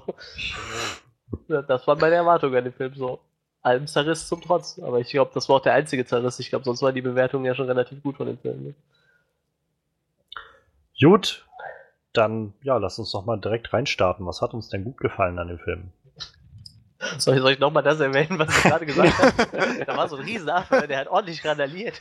Und da war Sam Jackson und der macht den ganzen Film über irgendeinen so Sam Jackson-Scheiß. Das ist vielleicht ein gutes Stichwort. Die Action war unglaublich gut. ja, ja, auf jeden Das Fall. war echt, das war also, ich meine, Pacific Rim in allen Ehren, ich fand, das hat's noch mal um das Dreifache getoppt. So ja. Witz. Ja, das stimmt. Und äh, niemand, kein Schauspieler der Welt kann sich einen Stairdown mit King Kong leisten, außer Sam Jackson. Bei jedem anderen hätte das dämlich ausgesehen. Mit Sam Jackson, das passt. Das, Das ist, passt. das ist so. Wenn er sich vor den Affen stellt und ihn einfach nur anstarrt und der Affe starrt zurück, so. Du weißt, es kann nur Sam Jackson machen, so. Das hätte, da hätte sich John Goodman hinstellen können und dann hättest du lächerlich gefunden, aber wenn Sam Jackson das macht, dann denkt jeder, okay, das ist Sam Jackson, der darf das so. Ich fand, die Szene fand ich echt super, so. Oder gab ja, glaube ich, zwei so Szenen, wo sie sich einfach nur anstarren, so. Ich fand es total super. Also gerade bei der Action, ich finde halt, also für mich mit die coolste Szene in dem ganzen Film war eigentlich, als die Hubschrauber ankamen auf der Insel Ja, und ähm, man dann gesehen hat, wie er irgendwie ausgerastet ist und die alle kaputt gehauen hat und so. Ähm, zum einen war das, glaube ich, halt so ein kleiner Throwback an die originalen ähm, King Kong-Filme, wo dann wo diese Doppel genau, wo die Doppeldecker kommen und so. Ja. Ähm, aber auch, also keine Ahnung, was da so, so vom, von der Inszenierung eingesetzt wurde. Dieser, dieser Shot von dem Helikopter, der von innen heraus quasi, wenn er gepackt wird und Mhm. durch die Gegend geschleudert wird und man irgendwie so mitbekommt, was da drin eigentlich gerade so vor sich geht und wie das irgendwie von da drin aus aussieht und so. Und natürlich auch irgendwie dann das, das Gefühl irgendwie dieser ganzen, äh, dieser Piloten und so einzufangen, wie die irgendwie alle darauf reagieren, dass auf einmal einfach mal so ein Riesenaffe steht. Und das alles natürlich dann, wie gesagt, ich finde dieses 70er-Jahres-Setting so geil und das dann gepaart halt mit diesen 70er-Jahre-Kampfhubschraubern, mit der Musik, die da die ganze Zeit drunter liegt, so. Das war einfach eine super, super coole Szene, finde ich. Ja, schon die Zeit haben Mhm. sie schon ziemlich gut eingefangen, so, ne? Mit allem. Auch mit, dem- mit dem Denken von den Leuten halt, ne? Wie sie über Krieg denken und. Dicke. Ja. Sprich. die ganze Optik hat halt auch gepasst, sag ich mal, vor allen Dingen die, der ganze, auch dass ein Sepia-Ton über die ganze Sache gelegt Ja. wurde, dass Ja, die genau. äh, von der Einstellung auch mit dieser, sag ich mal, klischeehaften, tiefstehenden Sonne über, über dem Dschungel, auch viele dann Sachen, die auch äh, in Apocalypse Now im Endeffekt auch vorgekommen sind. Und ich sag mal, eine schöne Hommage an diese ganzen Filme in diese Richtung zu machen, aber sich dabei nicht zu sehr, zu ernst zu nehmen. Man weiß immer noch, dass es da halt ein Affe mit Palmen um sich schmeißt. Ja. Das äh, hätte auch, sag ich mal, schnell nach hinten losgehen können. Wie, wie, was, was hast du bei der ersten Szene noch gesagt? So die Szene, wo, wo sich der John C. Reillys junger Charakter mit dem, mit dem, mit dem äh, Samurai prügelt und, Ja, mit dem Samurai im Endeffekt. und dann kommt Prügel, King Kong hoch und Patrick sagte nur so, das, das hat schon echt B-Movie-Charakterschaden, so, wo sie einfach so sich dann kloppen und dann kommen so diese zwei Hände hoch und du siehst so das erste Mal King Kong. Ja. Ja, die Szene war schon ziemlich, ziemlich Ja, cool. es hatte irgendwie sowas von so einem High-Budget B-Movie, wo es dann, es, hat, es hat halt nicht wirklich in einem negativen Sinne, sondern wirklich positiv gedacht. Das habe ich aber auch im ganzen Film irgendwie gespürt. Man hat die ganze ähm, immer eine schöne Hommage auch in andere Richtungen gemacht, man hat sich aber nicht allzu ernst dabei genommen. Das ist wahr. Was Zirp, ein zirp. Ja. ich wollte gerade sagen, keiner sagt mir was, warum nicht? War's ja, doch nee, also schon. ich fand, ja, das war ein schöner Abend. Danke, Leute. Bis dann. alles klar, damit wäre alles gesagt. Schön, dass auch jemand zugehört hat. Ich, äh, da, da, da möchte ich was zum Cast sagen. Also äh, ich gehe mit Sicherheit davon aus, einige Leute würden Samuel L. Jackson kritisieren. Also ich ich würde nicht. sagen, Samuel L. Jackson macht halt immer genau das, was Samuel L. Jackson machen sollte in diesem Film. Ich habe nicht mehr und nicht weniger von ihm erwartet und das bekommen, was ich gemacht habe. Allgemein fand ich das Cast aber sehr gut, aber ich muss Samuel L. Jackson in diesem Film doch hervorheben. Ich glaube aber auch, wenn du Samuel L. Jackson äh, wirklich kritisierst, tritt er die Tür auf, sagt, Motherfucker, was willst du von mir? Hält dir eine Knarre an den Kopf. Und wenn du was sagst, sagt er nur, wenn du jetzt noch einmal was sagst. Say what again? Aber auch, aber auch John C. Riley, das war echt. Das, das ganze war- Cast war eigentlich ziemlich gut. So. Ich, ich habe so Tom Hiddlestons Charakter nicht so. Mit dem bin ich nicht so ganz warm geworden irgendwie in dem Film. So den, der, Der war halt der ernste Brite, der musste Ja, ja, halt diesen irgendwie- seriösen Part machen, so nach dem Motto, ich bin der ganz Ernste mit einer ganz traurigen Hintergrundgeschichte. Ach ja, und ich bin Brite. Ja, ja, der, der, lief halt irgendwie so nebenbei, aber so den Rest vom Cast, den fand ich halt echt ziemlich überragend so. Ich meine, klar, wenn seine Rolle so geschrieben war, dann war die halt so, aber ich finde, der ging halt ein bisschen unter, weil die anderen Charaktere, die hatten halt irgendwie mehr ausgestrahlt, ne? Wie gesagt, John C. Reillys Charakter, der, der war einfach super weird, weil der einfach so schon komplett durch war von seinen, ach, wie lange war er da? 28 Jahre oder was? Ja. Ja. Den hat das echt schon geprägt, die Zeit, und ich finde, der hat das so gut gemacht. Das war echt so ein lustiger Charakter irgendwie. fand auch, also Sam Jacksons Charakter, wie hieß er noch gleich? Der General oder Der General. Commander, kaum, ich weiß es nicht mehr. Jedenfalls sein Charakter und ähm, der von John C. Riley, Mann, ich habe die Namen gar nicht mehr im Kopf, da hat es mich so angestrengt. Ähm, das waren halt auch meiner Meinung nach die beiden Charaktere, die am meisten beleuchtet wurden, die am, am, am meisten naja, ausgeschmückt wurden, so als Charaktere wirklich dargestellt wurden, mit ihren Hintergrundgeschichten, mit ihren Motivationen. Die haben irgendwie auch ziemlich viel Screentime bekommen. Und ja, also zumindest die beiden Charaktere fand ich echt richtig, richtig gut dargestellt. Mit halt Sam Jackson, der den diesen verbitterten Typen spielt, der nur noch auf komplette Rache aus ist und dann so langsam auch seinen Verstand verliert. Umgekehrt John C. Riley, der seinen Verstand verliert, auf eine ganz andere Weise, weil er einfach schon so ewig auf dieser Insel drauf ist und sich schon irgendwie so mit, mit den Leuten da angefreundet hat, weiß, wie die Dinge laufen. Ja, so im Endeffekt der, der Wahnsinnige, der aber als Einzelner weiß, was abgeht, aber keiner glaubt ihm irgendwie Mhm. so. Ne? Ja, der und der eigentlich auch bloß zurück nach Hause will zu seiner Familie. Irgendwie, die haben halt am meisten Geschichte bekommen, die beiden Charaktere, am meisten Tiefe. Und das fand ich war echt gelungen. Auf die anderen Charaktere komme ich dann näher noch zu sprechen. Ja, ja, ja. Also- ja, ich weiß, was du meinst.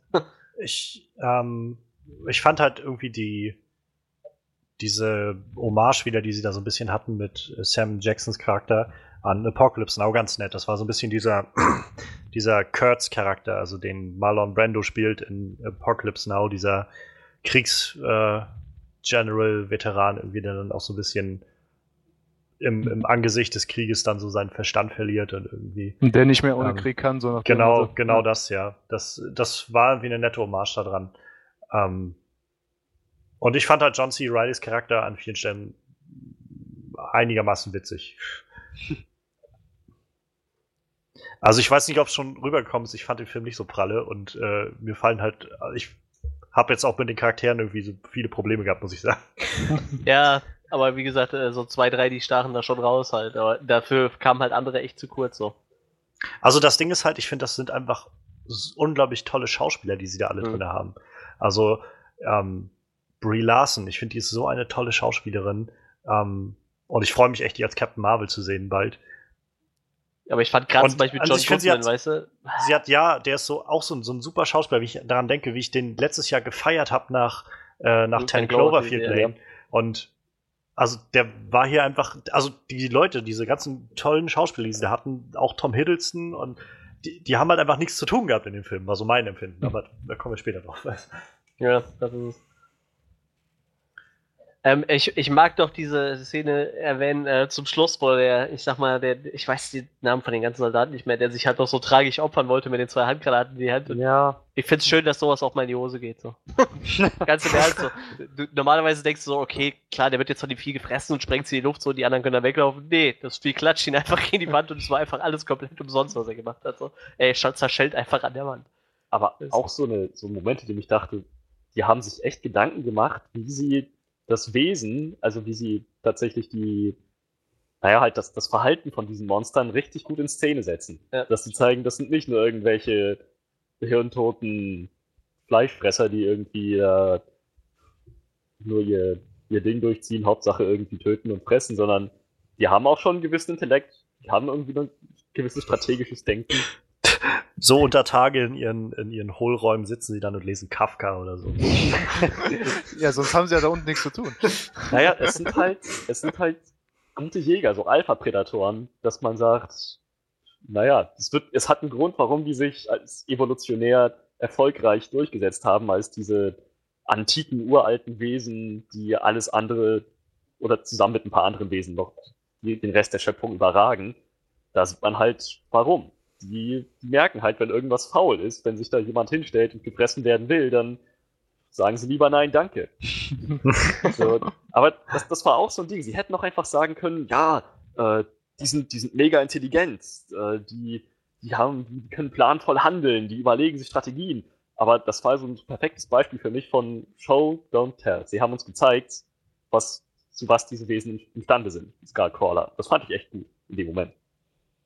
Naja, ich, also ich dachte halt schon, dass sie auch so auf der Ebene sind wie Kong. Also ich finde generell, Kong hat irgendwie recht, recht guten Charakter bekommen eigentlich in dem Film. Also man hat irgendwie mitbekommen, dass er, dass Kong halt nicht einfach nur so ein, so ein intuitiver, instinktiver Affe ist, sondern halt wirklich, sag ich mal, der König auf dieser Insel ist und, äh, und irgendwie Dinge bewusst auch tut und nach, nach einem gewissen, äh, weiß ich nicht, Kodex oder so handelt, den er da selbst irgendwie führt. Ähm, das war halt irgendwie schon sehr interessant, halt mal mehr von diesem King Kong auch irgendwie so mitbe mitzubekommen. Mehr als dieses, dieses Wesen, was irgendwie verliebt ist in eine weiße Frau, was sowieso schon immer irgendwie seltsames Feeling war für mich. Sondern halt irgendwie so als dieser, naja, ich, ich muss mich darum kümmern, dass es halt auf dieser Insel alles gut bleibt. Und äh, wenn man da mitbekommt, dass da Leute Bomben auf einen abwerfen, dann ist man vielleicht nicht so davon angetan. Das Ja. ist schon irgendwie eine, eine ziemlich gute Sache so. Ähm, davon ab fand ich noch das Design einiger Monster sehr schön. Also ich mochte Mhm. zum Beispiel, ähm, dass sie halt diesen riesigen Büffel drinne hatten. Das war irgendwie ziemlich beeindruckend, fand ich. Ähm, auch die, diese Spinne war irgendwie ziemlich creepy und Mit den bambusartigen Beinen, ja, Ja, wo man nicht ja, sehen konnte, ob es wirklich Beine waren oder nur Bambus oder irgendwas. Und, und äh, vor allem auch dieses Baumtier, das fand ich halt auch irgendwie ziemlich verrückt und cool gemacht. So. Das war irgendwie eine ziemlich coole Sache. Und wo ich, also wo ich halt auch das Gefühl habe, sie haben dann sich schon mal Gedanken gemacht, halt jenseits von, oh, wir werfen da jetzt irgendwie wieder ein paar Dinosaurier rein, die überlebt haben oder so, sondern nee, wir machen uns mal Gedanken und machen was Cooles draus. So. Das fand ich war eine, eine sehr schöne, schöne Sache. Das hat so ein bisschen Fantasie gezeigt. Überhaupt. Das stimmt. So. Halt die Monster sind irgendwie das, das geilste gewesen, gewesen am Film.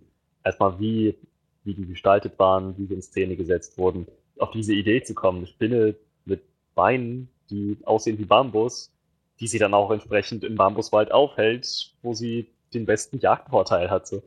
Ich fand das echt richtig, richtig gut durchdacht mit den Monstern.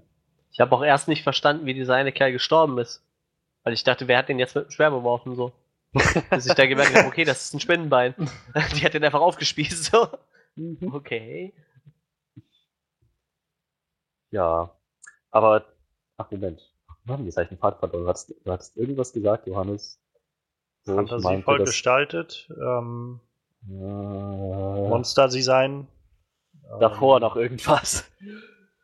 Ach Gott, was war das? Irgendwas, was mir noch. Dass Kong ein guter Herrscher ist auf der Insel, dass der Charakter bekommen hat. Ja, irgendwas in die Richtung. Jetzt brauche ich nur noch 30 Sekunden, um den Faden wiederzufinden. Ähm, ach Mann, irgendwas ist mir noch eingefallen mit Godzilla. Aber eigentlich auch irgendwie.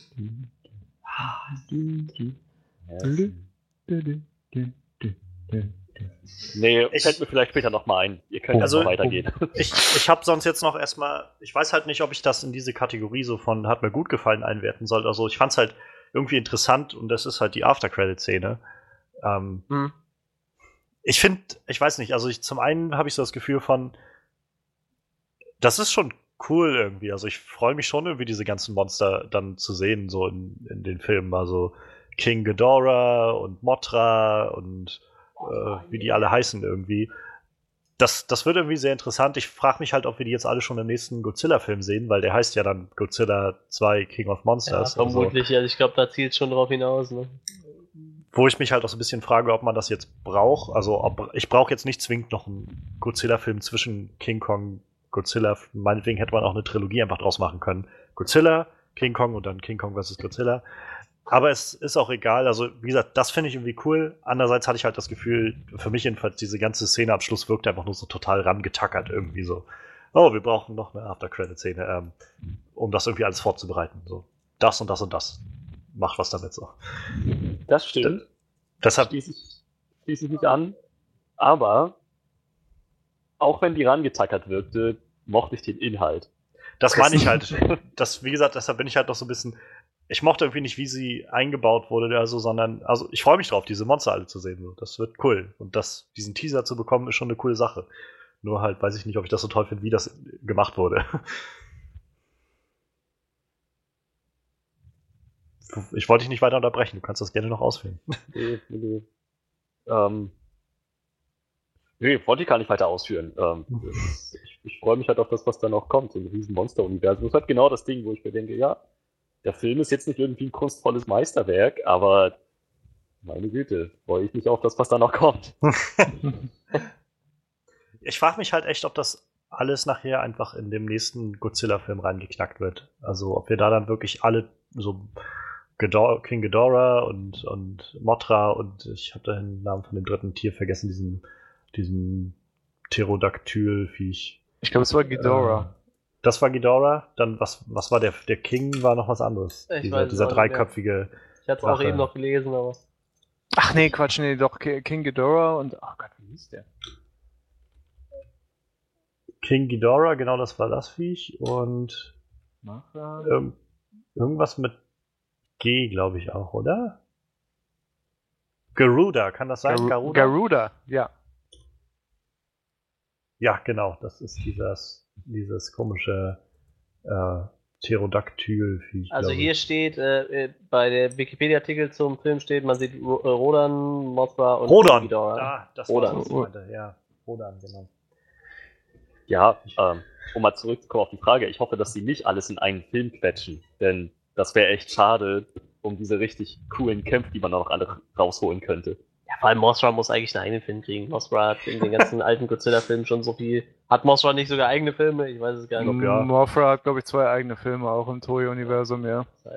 Aber gut, es äh, wird dann halt immer hingeflattert, psch, wird einmal ein Headbutt gegeben und dann äh, spritzt sie einen, glaube ich, noch irgendwie voll mit ihrem Strahlen da, Strahlen, Schrägstrich, äh, Fäden, irgend sowas in die Richtung. Ja. Ich weiß nicht, ob ich es schon mal erwähnt habe, aber ich hasse Motten. Also es gibt das kein- Leute, die so wirklich äh, so irgendwie so eine Spinnenphobie haben. Ich, ich hasse Motten. Und wenn ich im Sommer hier sitze, also ich meine jetzt nicht diese kleinen Viecher, ich meine schon diese richtig dick fleischigen Motten. Und wenn ich irgendwie im Sommer in meinem Zimmer sitze und so ein Fenster angekippt ist und es kommt so ein Viech rein, dann kann ich nicht ruhig sein, bis das Viech nicht tot ist. also ich bin sonst immer dafür, auch dann Tiere rauszusetzen, wenn irgendwas Kleines reinkommt, eine Spinne irgendwie aus dem Fenster rauszusetzen oder irgendwie eine Fliege rauszulassen oder sowas. Und wenn ich eine Motte sehe, dann kann ich irgendwie die auch nicht ignorieren. Dann sitze ich hier und mit, einem- keine Ahnung, mit einem Besenstiel oder sonst was und denke, dieses Viech muss sterben, ansonsten kann hier nichts mehr passieren, nicht, kann es hier nicht weitergehen. Dieses Gefühl habe ich manchmal bei manchen richtig großen Spinnen. Ich hatte einmal im Keller von, okay, keine, keine absolute Anekdote, im Keller von meiner Vermieterin hatte ich eine riesengroße Spinne gefunden, aber die war Handteller groß und war so richtig dicken Beinen, so sah halt aus wie eine Spinne direkt aus dem tropischen Regenwald irgendwo geholt. und dann dachte ich so, ich könnte die jetzt zertreten, weil das der Stoff von Albträumen ist für mich. Aber dann denke ich mir so, ich bin ein bisschen, bisschen abergläubisch, denke mir so, was, ich meine, wenn ich sie töte, komme ich nachher in die Hölle und dann ist meine Strafe, dass ich nur noch mit solchen Viechern konfrontiert werde. Nein. Oh yeah. Ich fange die jetzt ein, bringe sie raus, überwinde meine Angst und zeige damit dem Teufel, dass er mich mal kann. ähm, das vielleicht als Motivation, falls das nächste Mal eine Motte in dein Zimmer kommt, Johannes. Ich glaube, da muss ich sofort ähm, irgendwie Aber in die Mottenhölle. In- Indiana Jones Musik im Hintergrund aufsetzen so und mir meinen meinen Hut aufsetzen. Ja, ich weiß nicht, ob das jetzt noch eine Rolle spielt, so viele Motten, wie ich schon gekillt habe. Also, also ich meine, ich gehe jetzt nicht auf die Jagd irgendwann, aber, aber ich hatte in meinem Leben schon ab und an die Situation, dass eine in mein Zimmer geflogen ist. Und ähm, oh, die sind, ich meine, das sind so diese richtig dicken, fleischigen Viecher und dann, so wo du das Flattern richtig hörst mit, wenn die dann und, und dann, wenn du die platt machst, dann machen die auch mal so, dann hast du mal so richtig so ein Brei irgendwie. und Das ist so, ah, nee. Dann lass es doch lieber. Nicht ganz so schlimm sind Schmetterlinge, aber die sind auch nicht cool. Die sehen wenigstens vom Weiten noch angenehm aus, aber sobald Ja. die näher kommen, auch so eklige Fühler und nee, also ich weiß nicht, das ist so überhaupt nicht meins. Weshalb ich nur sagen wollte, ich weiß nicht, ob ich so pro Motra bin. Also vielleicht ist, vielleicht ist, Mo ist Mothra dann schon irgendwie so groß, dass du sagst, okay, jetzt, jetzt ist auch nicht mehr unheimlich. Jetzt ist. Ja, vor allen Das- Dingen das kann er schon da mit seinem unrealistisch. Besenstiel auch nicht mehr viel ausrichten. ich sehe das kommen. Wir sitzen dann nachher irgendwie im Kino so von wegen so, keine Sorge, das ist der Film heißt äh, King of Monsters, da wird Mothra bestimmt noch nicht dabei sein. Und dann hast du irgendwie nachher so de- den finalen Kampf Godzilla gegen Mothra und ich sitze so panisch in, im Sitz die ganze Zeit so, ah! Wo ist mein. Besenstiel? Wo ist mein Besenstiel? Ist alles okay bei dir? Ah, ah. Naja. Ja. Aber davon ab würde ich mich schon freuen, diese Monster nochmal irgendwann zu sehen. Ja, Mo- wie gesagt, Mothra muss eigentlich einen eigenen Film kriegen. So. Ein Hoch auf die Motten. Verehret die Riesenmotte. Auch du, Johannes. Nur über meine Leiche. die wird sich die Motte schon holen. Oh, snap. Tut mir leid, falls du jetzt nicht mehr schlafen kannst. Ich, äh, ich hatte mal so ein bisschen Angst, äh, Angstreflexe, als ich mal so ein, so ein Bild gesehen hatte von so einer Regenwaldmotte, die so, naja, so mit Flügelspannweite, weiß ich nicht, so 15, 20 Zentimeter oder sowas hat. Wo du so, also die setzt sich so handtellerbreit auf, dein, auf deine Hand halt. So, Ja. das, das, da habe ich echt so gedacht, Alter, scheiße, ey, Alter. Weil halt auch irgendwie, jemand hat halt geschrieben, so von wegen, dass es, äh, dass es nachts irgendwie ge- so irgendwie Geräusch gab in seinem Zimmer und du hat nichts gesehen und dann irgendwie hm, weitergeschlafen und nächsten Morgen saß halt dieses Viech an der Wand. So. Wo ich halt dachte, ich würde, glaube ich, sterben, wenn ich sowas sehen würde. Okay, Kennst du das Bild, wo die so am, an der Balkontür bei irgendwem hängt? So ein fettes Vieh? Und die einfach so mal das Bild reingezoomt haben und einfach so siehst, wie die so, wie das einfach total creepy aussieht, ihr Gesicht Ja. so und die Augen so rot Ja. leuchten irgendwie von Fotografie. Das ist Gott. total. Ich sag mir immer, für sowas gibt's vor allem, wenn man in solchen tropischen Regionen lebt, Ein Busenbrenner. Fliegengitter. Ich wollte sagen Fliegengitter. bis, bis Flammenwerfer! Ma Manuel macht's gra- gleich so Alien-mäßig, so mit Flammenwerfer. Kill it with fire. Tötet es, bevor es Eier legt. Get off of her, you bitch! Nicht ganz so rabiat, okay? Das ist immer noch Leben. Das ist, das ist wertvoll. Und entflammbar. Ich sag mir immer, wenn es dich nicht töten kann, hast du auch keinen Grund, es zu töten. Aber wer weiß, ob es mich nicht töten kann. Vielleicht Naja, wenn es dir nicht gerade direkt in die. Kehle fliegt und dich erstickt, kann es dich, glaube ich, nicht töten. Ich meine, die haben doch so Mottenpuder oder sowas, irgendwie ihre komischen. Motten. Es- das nimmt doch die Models immer für ihr Gesicht Ich, ab. ich glaube, wir schweifen so ein bisschen ab, habe ich das Gefühl. Okay. ähm, wir waren dabei, was uns noch gut gefallen hat an dem King Kong-Film. Ich mochte noch so szenenmäßig, habe ich, ich habe jetzt immer noch so ein bisschen was szenenmäßig. Also ich fand so die Inszenierung ähm, in dem in diesem Grab, wo sie gekämpft haben, das war auch ziemlich Ja. effektvoll. So Mhm. das mit dem äh, mit dem, der die Kamera gefressen hat, das immer so im, im Nebel zu sehen, so diese Elemente, das hat ziemlich gut Spannung erzeugt. Und halt, also es ist, das ist so der Moment, wo ich gedacht habe, okay, mehr B-Movie geht irgendwie nicht. Wie dann, Nee. wie dann Tom Hiddleston irgendwie mit einem Samurai-Schwert und einer Oh, Gasmaske so, irgendwie oh, da durchläuft. Das sah irgendwie cool ja. aus. Ich, es hat mich zwar auch durch diese Zeitlupe unglaublich stark an 300 erinnert, wie er halt so in Zeitlupe Ja, mit ja. diesem Schwert läuft und so links und rechts und so. Aber ja, das war halt, wo ich so gedacht habe, das sieht irgendwie cool aus, aber das hat schon echt krassen B-Movie. das war auch irgendwie in derselben Szene, wo sie dann irgendwie sagt, los, der Flammenwerfer. Und ich dachte mir so, woher habt ihr den Flammenwerfer? Dann setzt Ja, sie ja, dann ja. so, ist mir egal, wo ihr hin dann habt. Das sieht einfach nur total gut aus. Auch der Typ, der dieses äh, schwere Maschinengewehr aufgestellt hat in, in, auf Ja, diesem genau. Triceratops-Kopf. Also, wer hat das die ganze Zeit mitgetragen? Das müssen noch zwei Mann zusammentragen, oder nicht? Wen interessiert das? Das sah unglaublich geil ja, aus. ja. Bei dem Flammenwerfer habe ich erst noch so gedacht, scheiße, woher habt ihr jetzt auf einmal diesen Flammenwerfer? Das ist, so, das ist Es war kein einziger Soldat in der ganzen Szene irgendwo, wo du mal gesehen hast, dass der einen Flammenwerfer dabei hatte. Ist so viel mit Pacific Rim, wenn dann halt der, der Jäger plötzlich sein, sein mega Schwert rausholt. Ja. Das ist schon fast im Weltall. Ja, und als das dann sich dann noch als Kettenschwert rausgestellt hat, man hat sich dann gefragt, wieso hat er das nicht viel früher gemacht? Ja, Scheiß genau. drauf, es ist ein fucking Kettenschwert. Aber ähm, mal davon ab, ich, ich, ich, ich habe diese Szene, so wie viele andere Szenen, so wildgewaltig gefunden mit Tom Hiddleston, der da mit dem Samurai-Schwert durchgerannt ist. Aber ich hätte mir irgendwie gewünscht, dass das ähm, John C. Reillys Charakter gewesen wäre, weil der ja irgendwie noch eine Hintergrundgeschichte mit dem Samurai-Schwert gehabt hätte. Das hätte ich schöner gefunden. Mhm. Aber auch so, es war, es sah richtig geil aus. Man muss ihm ja auch mal was zu tun geben. Man muss Tom Hiddleston ja bezahlen, sag ich mal, dann kann er auch mal was machen. Okay, aber wenn man Tom Hiddleston hat, dann muss man ihn nicht unbedingt mit einem Samurai-Schwert kämpfen lassen. Man kann ihn auch auf andere Weise inszenieren. Nein, nein, das sieht cool aus, vor allem mit der Gasmaske auch. Das ist total gut. Ja, aber ich hätte, ich hätte es noch cooler gefunden, wenn das John C. Reilly, Rileys Charakter gewesen Ja, wäre. das stimmt ja, das wär, ja. Vor allem, wie geil sah sein Charakter aus, als sie ihn so in den Endcredits, als er sich den Bart abrasiert hatte, nur aus Ja. seinem Pornobalken rum hatte. Das ist total geil. Wie ein anderer, ganz anderer Mensch auf einmal. Richtig gut. Schön. Tja. Also ich glaube, ich bin durch. Ja, kommen wir doch mal zur negativen Sache. Ja, können wir. Ich glaube, Spaß hatten wir irgendwie alle. Wenigstens ein bisschen, bei den meisten Szenen. Da bin ich mir gerade nicht so sicher. Echt? Okay. Also ich hatte mega viel Spaß, aber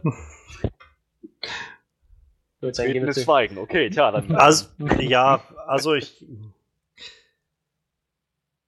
Ich habe.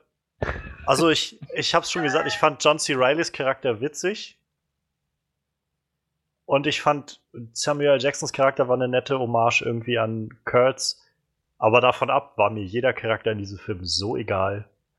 Also keiner von denen hat auch nur irgendeinen, ich kann, kann mir keinen Namen von denen merken. Also nicht einen. Ja, das stimmt. Und also, das waren so tolle Schauspieler, aber man hätte einfach jeden Schauspieler dafür nehmen können, weil einfach Ja, ja. nichts gemacht wurde. Tom Hiddlestons Charakter blieb die ganze Zeit nur dieser, dieser Ausschneidfigur von so einem Badass-Führer, der da irgendwie dann ja, durch, durch die Wildnis findet. Ähm, aus Brie Larsons Charakter, das war eigentlich eine coole ähm, Anti-Kriegsfotografin und letztendlich rannte sie umher und hat irgendwie kaum Fotos gemacht. Immer bloß so von, von den Menschen oder der Natur oder sowas. Aber wenn sie einen riesigen Affen sieht, dann hat sie immer bloß die Kamera vors Gesicht gehalten und wieder runtergelassen oder sowas. Und Sie war im Ah, Cast diese- einfach nur die Frau.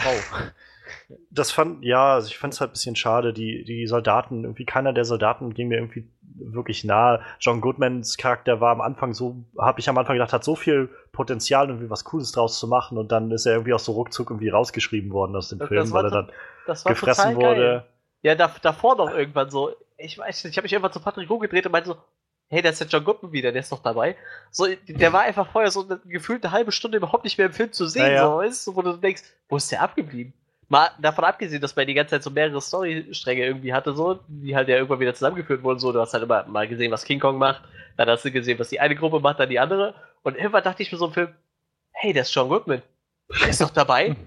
Hätte doch sein können, dass er schon lange tot ist. So, A, wäre es mir egal gewesen und B, ist es mir nicht mehr aufgefallen. Denn Nur irgendwie habe ich mir so gedacht, hey, der war die ganze Zeit weg. Wo war der überhaupt? Auch in der Szene von seiner Gruppe war der einfach nicht zu sehen. So, ich so dachte, okay, ist das jetzt Absicht? Ich, ich weiß es nicht. Also irgendwie, ein paar von diesen Schauspielern gingen halt voll unter irgendwie.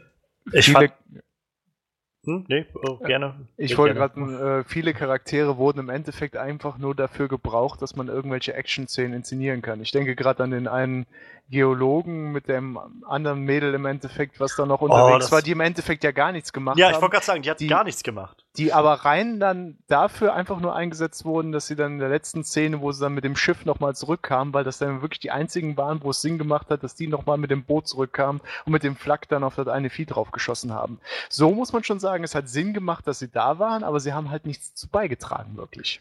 Das Mädel hat halt nichts gemacht. Die hat gar nichts Also gemacht. gar Ja. nichts. Ja. Und äh, man kann jetzt natürlich immer sagen, ja, das wird dann wahrscheinlich später nochmal vielleicht aufgegriffen im nächsten Teil oder sowas. Aber ich finde, das ist immer nicht aussagekräftig oder, oder hat nicht Gewicht für einen einzelnen Film so. Ähm, Die war im Endeffekt nur einfach nur da, damit da nicht nur Ja. Schwänze rumgelaufen sind. Das war dann alles im Endeffekt. Ja, es, es, ja ist doch so. ich, ich weiß nicht, also ich fand, wie gesagt, diese Charaktere waren halt alle so rund, rundherum einfach nur so, so ausgeschnittene Figürchen irgendwie. Und am ehesten kommt halt noch Sam Jackson irgendwie daran, als mit dieser Moby Dick, Captain Ahab Geschichte irgendwie, aber auch das war so ein bisschen an den Haaren herbeigezogen, fand ich. Ähm, und John C. Reillys Charakter hat halt so diesen Comic Relief gehabt und irgendwie öfters mal so, so einen Lacher irgendwie reingebracht. Aber ansonsten war er halt irgendwie nur so ein, also für mein Empfinden zu oft dieser Plottosaurus Rex, der irgendwie rumgelaufen ist und einfach erklärt hat, was jetzt passiert ist irgendwie, damit wir so sch möglichst schnell erklären können, wo kommt Kong her, was macht er da so, was müssen wir machen und so. Es war einfach sehr viel Exposition, die er so mal ausgegeben hat und das fand ich Mhm. manchmal sehr aufdringlich, an, an, also sehr, sehr offensichtlich so. Ähm, und dazu kommt noch ein, noch ein anderer Punkt, also jetzt unabhängig von den Schauspielern. Wie gesagt, ich fand von John C. Reillys Charakter, der war ab und an ganz witzig, aber ich finde, vielfach war der Humor für mich nicht so wirklich nicht passend, hat für mich nicht so gefunkt. Ähm, also ich fand zum Beispiel eine sehr, so eine Szene, wo ich das Gefühl hatte, da wollten sie jetzt gerne, dass das so einen Lacher rausbringt, aber hat für mich zum Beispiel gar nicht funktioniert, war, als sie auf dem Schiff am Anfang waren und bevor sie dann losgeflogen sind und dieser eine Typ dann meinte von wegen, ähm, ja, äh, bei dem Sturm kriegen mich irgendwie keine zehn Pferde oder so auf diesen Helikopter. Und dann kommt der Cut und man sieht, wie er in den Helikopter steigt oder sowas. Und Ja, das ist wirklich irgendwie ein Rohrkrepierer gewesen. Ich, und da waren viel, also für mein Empfinden waren viele solche Dinger dabei, wo ich das Gefühl hatte, das soll jetzt gerade witzig sein, aber ich, ich, also ich fand es dann nicht so witzig. Und das hat halt, finde ich, den Ton des Films manchmal so ein bisschen hin und her gerissen für, für mein Empfinden, weil ich dann das Gefühl hatte, sie wissen gerade nicht, wo sie eigentlich hinwollen. Damit soll das jetzt eher witzig sein oder, oder eher nicht so? Oder ja, äh, ja, ich, wie gesagt, also das sind so irgendwie, das sind so die ganz großen Sachen, die mich echt davon abgehalten haben, naja, wirklich was zu empfinden dafür, was da passiert. Und ähm, ich weiß nicht, dazu kommt, ich muss echt sagen, ich fand das Design von den Skullcrawlern nicht wirklich cool. Ich fand, das waren so, so 0815 Echsenwesen irgendwie. Auf zwei Beinen, warum auch immer. Aber ansonsten war das irgendwie, also ich fand die jetzt nicht so beeindruckend oder so. Ähm, Echt? ja, Ich fand die Tiere eigentlich alle ziemlich cool. Ja, genau. alle Monster. also ich, ich fand die, die Monster halt cool, bis auf die Viecher. Die War halt Skullcrawler schade. waren für mich irgendwie total furchteinflößend. Ich dachte so, diesem Vieh will ich in meinem schlimmsten Albtraum nicht begegnen. Ich meine, das ist stark, das ist schnell, das ist groß, das ist einfach nur so eine, so eine Tötungsmaschine und das, das bewährt sich ganz gut selbst gegen King Kong. Ich dann denke, nein, danke. Also ich, ich, wie gesagt, ich fand halt, ein- für mich war einfach nur so, das sah halt aus wie ein Maul auf zwei Beinen und das war irgendwie, das hat mich irgendwie nicht angesprochen, so, das war so, ich gedacht habe, das sieht irgendwie nicht, nicht gut aus, so. Also nicht, nicht schön, sondern einfach nicht gut, so. Ähm, ja, ich weiß nicht, also selbst bei den Actionsequenzen ist es dann so, dass ich zum Ende des Films tatsächlich auch so ein bisschen müde wurde an den Actionsequenzen, weil ich so gedacht habe, irgendwie, okay, ja, da ist ein großer Affe und kämpft gerade, aber irgendwie, ich weiß nicht, es hat gerade, hat, es hat mich nicht so erreicht irgendwie. Ich weiß auch nicht, es ist so, ich musste auch, glaube ich, einfach so sehr an, an die letzten Wochen denken, so an die Filme, die ich gesehen habe, wenn ich so an John Wick denke oder an Logan, wo ich halt drinne saß und so bei den Actionsequenzen immer das Gefühl hatte von, ich musste mich irgendwie festhalten an der Lehne, weil ich gedacht habe, so scheiße, sowas habe ich noch nie gesehen. Das ist doch, Alter, ist das krass. Und ich habe es dann irgendwann in dem Film verstanden, so, okay, er haut jetzt diesen Viech wieder auf den Kopf. Und ja, schön. So. Aber er nimmt also, nachher eine, eine Kette ja, mit, mit, mit einem Antriebsrad oder irgendwas und haut es in das Vieh. Ist das nicht unglaublich cool? es ist, es, ist cool, es ist cool. Ich sag nicht, dass das schlecht ist. Ich sag, es ist cool, nur es ist halt nicht diese Art von Action, wo, oder es ist halt nicht die Action, wo ich gedacht, wo die ich eigentlich erwartet hätte, so dieses Gefühl von, wow, ich wusste nicht, wie sehr ich das äh, sehen wollte, so, weil das genau das ist, was mich so überrascht und irgendwie richtig kriegt. Das war halt einfach nur, okay, ja, irgendwie äh, so ziemlich das, was ich irgendwie schon die ganze Zeit gesehen habe. Und äh, ich, ich kann mir vorstellen, dass ich wahrscheinlich allein nicht gerade mit, stehe mit der Meinung, aber es ist auch nicht schlimm. Ich, Ich, meine, also ich, ich- habe das krasse Gegenteil ist bei mir der Fall. Ich, hab- ich, mein, ich habe auch die, die John Wick Action habe ich auch geliebt und ich hatte auch so dieses Gefühl, von, boah, Wahnsinn, das ist, das ist unglaublich, was wir gemacht haben. Aber ich hatte genau das gleiche Gefühl auch bei King Kong. Ich saß echt da und dachte so, ich brauche unbedingt mehr davon. So ein, Also- ein, einfach Filme, filmweise mehr davon. ich will halt nicht sagen, dass ich nicht mehr davon sehen will. Ich freue mich halt immer noch unglaublich auf äh, Kong, King Kong vs. Godzilla oder halt auch Godzilla King of Monsters oder sowas. Nur halt in dem Film hatte das für mich einfach nicht, nicht viel Gewicht. Es war einfach nur da. So, es war halt eine andere, also für mich viel so eine Aneinanderreihung von in cool gemachten Szenen. So, aber ab einem gewissen Punkt hatte ich das Gefühl von, okay, diese Szenen sind auch irgendwie immer recht ähnlich die ganze Zeit. Und ähm, das, ich glaube, das war halt einfach der Punkt, warum das irgendwie zum Schluss für mich so ein bisschen sehr ermüdend wurde und ich gedacht habe, naja, es, es hat einfach, hat halt irgendwie keine, keinerlei Konsequenzen, so wirklich, was da passiert, weil auch diese, gerade mit den Charakteren, also ich meine, man kann natürlich sagen, ja, es ist halt ein Film über einen großen Affen, man soll da nicht mehr von erwarten, aber also für mein Empfinden war es halt schon, dass ich gerne mehr von den Charakteren auch gesehen habe, wenn man die schon da so einbaut. Wenn man Ja, schon so wenn man so großen Cast großartiges Cast zusammenbricht, hatte, ja, dann, dann war das jedenfalls so ein bisschen mein, meine Hoffnung, auch als der Film dann losging mit der Expo, also in dem ersten Akt, so wo ich gedacht habe, ich würde, glaube ich, schon gerne mit diesen Charakteren auf eine Reise gehen und irgendwie das aus deren Sicht so alles erfahren und, und mitbekommen, wie diese Charaktere auch irgendwie sich verändern darunter. Und keine Ahnung, dann hast du so Momente, wo ich, also das war so ein Moment, wo ich mir zum Beispiel sehr an den Kopf gefasst habe. Das war jetzt nur ein Nebencharakter, aber dieser eine Typ, der da auch gerade nicht in den Heli gehen wollte, wie er dann nachher von diesen beiden äh, oder drei, vier äh, Flugsauriern oder was das war da. Und das, das ist innerhalb von einer halben Minute oder so passiert und dann hat keiner mehr drüber geredet. Es war einfach nur, okay, er ist jetzt weg. Gut, äh, haben wir wieder Wobei das ja raus. auch im Film angesprochen wurde. Ja, genau. Wollen wir uns darüber nicht unterhalten? So, Ja, aber das Ja, war's so. Passiert doch nicht einfach so. Ja, aber, aber das ist genau das, was ich meine. Es ist so, es wird dann versucht, das mit so, einem- mit so einem lockeren Spruch zu über, überspielen irgendwie so und danach wird es dann überhaupt nicht mehr thematisiert. Mhm. So. Es ist nicht, wo sie dann nachher zusammengekommen sind mit den anderen, das ist dann, wo ist der, wo, wo ist der Typ oder sowas, was, was ist passiert und so. Nee, es ist einfach nichts weiter, wird nie wieder thematisiert. Es ist so, Die, okay. die haben sich einfach die Kritik am Godzilla-Film zu Herzen genommen. Viele Leute Haben sie auch, es ja. gab zu, viele Leute haben gesagt, es gab zu wenig Godzilla. Deshalb gibt es jetzt mehr King Kong, aber dafür halt weniger von diesem fetten Cast, was sie haben. So. Ge genau das ist mein Problem, finde ich. Also ich, ich bin froh, dass es mehr, Good äh, mehr King Kong gibt. Als, also ich mochte, wie viel Godzilla es gab, aber ich habe auch kein Problem damit, wenn es mehr King Kong gibt. Nur heißt das für mein Empfinden nicht, dass man zwangsweise weniger bei den menschlichen Charakteren machen muss. Dann hätte ich lieber gesagt, sollen sie lieber zwei, drei Charaktere weniger nehmen, statt so, so, einem Riesen, so einer Riesengruppe und versuchen, jedem davon irgendwie äh, eine kleine Story aufzudrücken, sondern sich dann irgendwie auf die paar Charaktere zu konzentrieren, die da sind. Das kann ich Ist so. nachvollziehen. Das ist so ich hätte halt einfach im Endeffekt, glaube ich, mehr von den Charakteren sehen wollen. Das, Das war so die größte Schwäche, finde ich, in dem, der ganzen Film. Das kann ich sehr gut nachvollziehen. Und das sehe ich auch ganz genauso. Ich fand auch, das war die größte Schwäche. Aber ich fand das, was wir an Action gekriegt haben, war viel und es war Ja. unglaublich geil. So, ich meine, ja, es waren, es waren halt gerade dadurch, dass es vom Charakterlichen her, vom Storytelling her, es ist jetzt nicht, nichts Besonderes gewesen. So. Es war echt nur eine Aneinanderreihung von coolen Szenen, aber diese Szenen waren so cool. Ich hatte echt jedes Mal das Gefühl, ich, das Letzte, was ich jetzt wollen würde, ist in der Haut dieser Charaktere zu stecken, wenn sie diesen Monstern begegnen. Das war so furchteinflößend, so bombastisch. Das war, ja wow, ich habe es geliebt. Die Action habe ich absolut geliebt. Ich glaube, das ist halt einfach so, ich glaube, meine Art und Weise vielleicht auch irgendwie auf solche Filme zu schauen. Ähm, ich weiß nicht, wie gesagt, ich finde ich find diese, die Action an sich halt sehr gut gemacht, nur hat es halt irgendwie keine Bedeutung mehr ab einem gewissen Punkt für mich gehabt. Es war einfach nur so ein, okay, es ist viel Bum Bum, Krawall und so und ähm, nur hat das irgendwie keinerlei wirkliche Emotionen bei mir hervorgelöst und äh, oder hervorgebracht so und wie gesagt, anders, anders wie zum Beispiel bei, bei Logan letztes, äh, letzte Woche, wo ich halt das Gefühl hatte, jedes Mal, wenn so eine Actionsequenz kam, unabhängig davon, wie gut oder schlecht sie gemacht war, hatte das irgendwie mich betroffen, so, weil ich das Gefühl hatte, es, es hat gerade ein eine tiefe, eine tiefe Verwurzelung in der Geschichte und für diese Charaktere, was sich da abspielt. Und dadurch, dass irgendwie, außer jetzt vielleicht Kong, jeder dieser Charaktere irgendwie blank war wie ein weißes Papier, war das so, okay, ich, mir fehlt irgendwie gerade, glaube ich, einfach so dieser Ansatzpunkt, um mich da wirklich mit reinziehen zu lassen.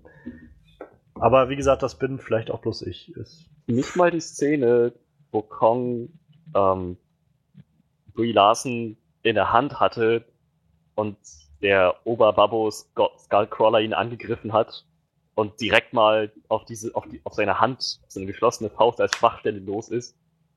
Also ich habe das gesehen und ich fand auch, dass das irgendwie cool inszeniert, aber es hat keinen, keinen emotionalen Impact auf mich gehabt.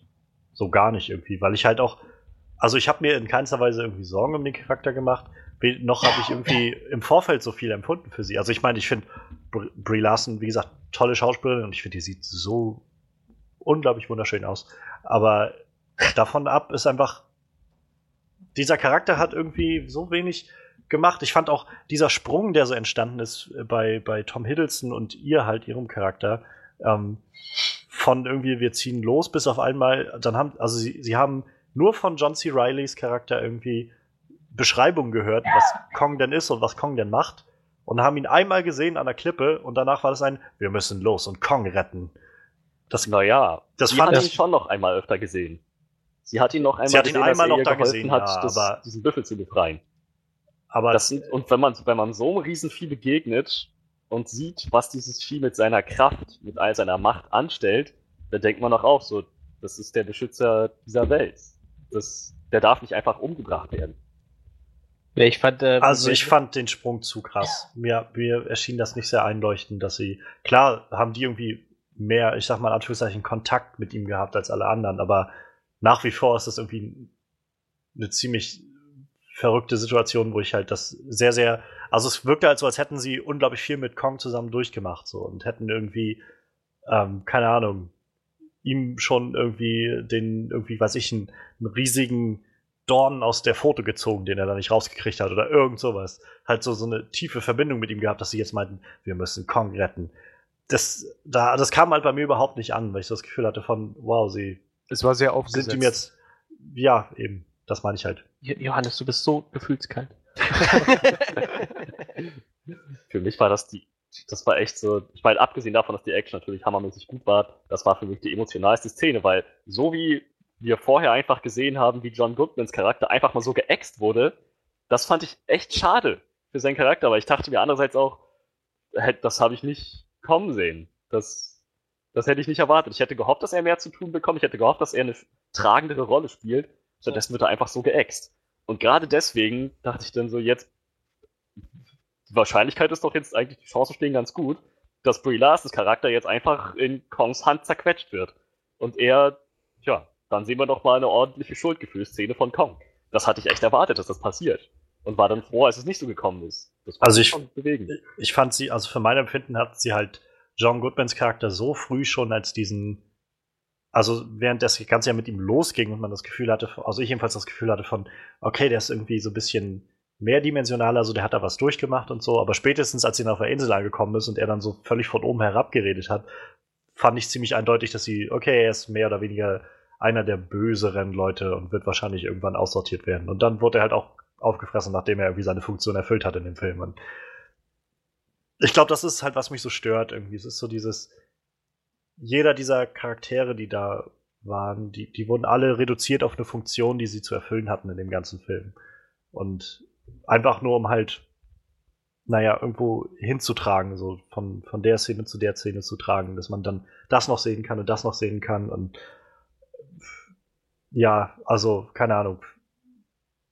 Dieser Soldat, der dann da von denen getrennt wurde und nachher sowieso gefressen wurde, das hat mich überhaupt nicht berührt, dass der irgendwie groß gefressen wurde. Okay, das hat mich auch nicht berührt.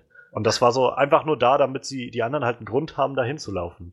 Und letztendlich kam aber raus, so, eigentlich wollten sie sowieso nur zu ihrem, äh, äh, zu ihrem abgestürzten Hubschrauber, um noch die restlichen Waffen zu holen. So, es ist so, keine Ahnung, ich, ich weiß es nicht. Ich, vielleicht setze ich ja irgendwie viel zu hohe Maßstäbe an, aber ich weiß nicht, für mein Empfinden hat mich so wenig einfach davon erreicht von denen. Es war irgendwie oberflächlich für mein Empfinden ganz viel cool Aussehendes so dabei und eine coole Stimmung, eine coole Atmosphäre, nur sobald ich halt irgendwie das Gefühl, also so ein bisschen tiefer gehen wollte, war da irgendwie für meine, also für mich nichts mehr so. Leider. Ich hatte tatsächlich nur ein Problem damit, dass halt viele Charaktere ein bisschen zu kurz gekommen sind. Was vermutlich halt auch an der Masse an Charakteren geschuldet ist. Wie gesagt, stellenweise John Goodmans Charakter hätte ich dir nicht sagen können, ist der tot, lebt er noch, wo ist er gerade überhaupt? So, und auf einmal ist er wieder da und ist okay, der lebt ja noch. Da war ja noch einer. Ja, so, so nach dem Motto. Das war so das einzige Problem, was ich da hatte, was ich ernsthaft damit hatte. Ich hatte ab und an vergessen, dass dieser ähm, dieser Heini noch dabei war, der auch mit diesem blauen Hemd, der nachher auch irgendwann gefressen wurde, dass der auch noch dabei war. Das habe ich auch ab und an vergessen. ich weiß auch noch nicht mal, wo der herkam, was überhaupt seine Aufgabe war. Der war einfach da und irgendwann wurde Ich glaube, der war von diesem Geologenteam oder so. Ja, einer von dem Blau, der letzte Blauhemd, der im Endeffekt dann noch übrig war, der musste dann noch schnell beseitigt werden. Ich will nicht in mein Körbchen. Ja, er ist Ja. ja. besser ins Körbchen gegangen. so, wurde dann einfach platt getreten. Oder gefressen, keine Ahnung. Nee, doch, ich glaube, der wurde plattgetreten. Ja, irgendwie Ich so, ne? schon. Gut. Ja, also ich, äh, ich habe mich, glaube ich, erstmal genug entleert, was so meine negativen Gedanken angeht. Ja, Also gesagt, wenn ihr noch was habt, dann lasst gerne noch was hören, aber ja, mein einziges Ding war halt, dass, dass viele Charaktere einfach zu kurz kamen. So. Wie gesagt, John Goodman konnte definitiv nicht glänzen und Tom Hiddleston war halt auch eher so, ja, ne? Sehr stumpfer Charakter so. Also von ihm bin ich halt auch anderes gewohnt eigentlich, ne? Und wie gesagt, wenn Mhm. seine Rolle so geschrieben ist, kann er da ja meist auch nicht viel dran machen, ne? Weil man weiß ja, dass er eigentlich ein guter Schauspieler ist. Ja, schließe ich nicht an. Aber ab davon bin ich auch durch. dann lasst uns doch mal so ein schönes, gutes, altes Resümee ziehen. Und mal schauen, was unterm Strich denn bleibt bei dieser Neuauflage von äh, Kong, Skull Island oder King Kong, wie auch immer. Ähm, ja, äh, Manuel, möchtest du vielleicht gerne anfangen? Ja, kann ich tun. Wenn, wenn du das möchtest, dann, dann mache ich das. Oder? Ja, ich, ich möchte das so. Mach mal. Wenn du möchtest, das ja okay. Weil äh, Johannes ist äh, der King in unserem äh, Podcast. der Bestimmer. Jetzt muss er sich aber auch auf äh, Brust trommeln. Ja, ja.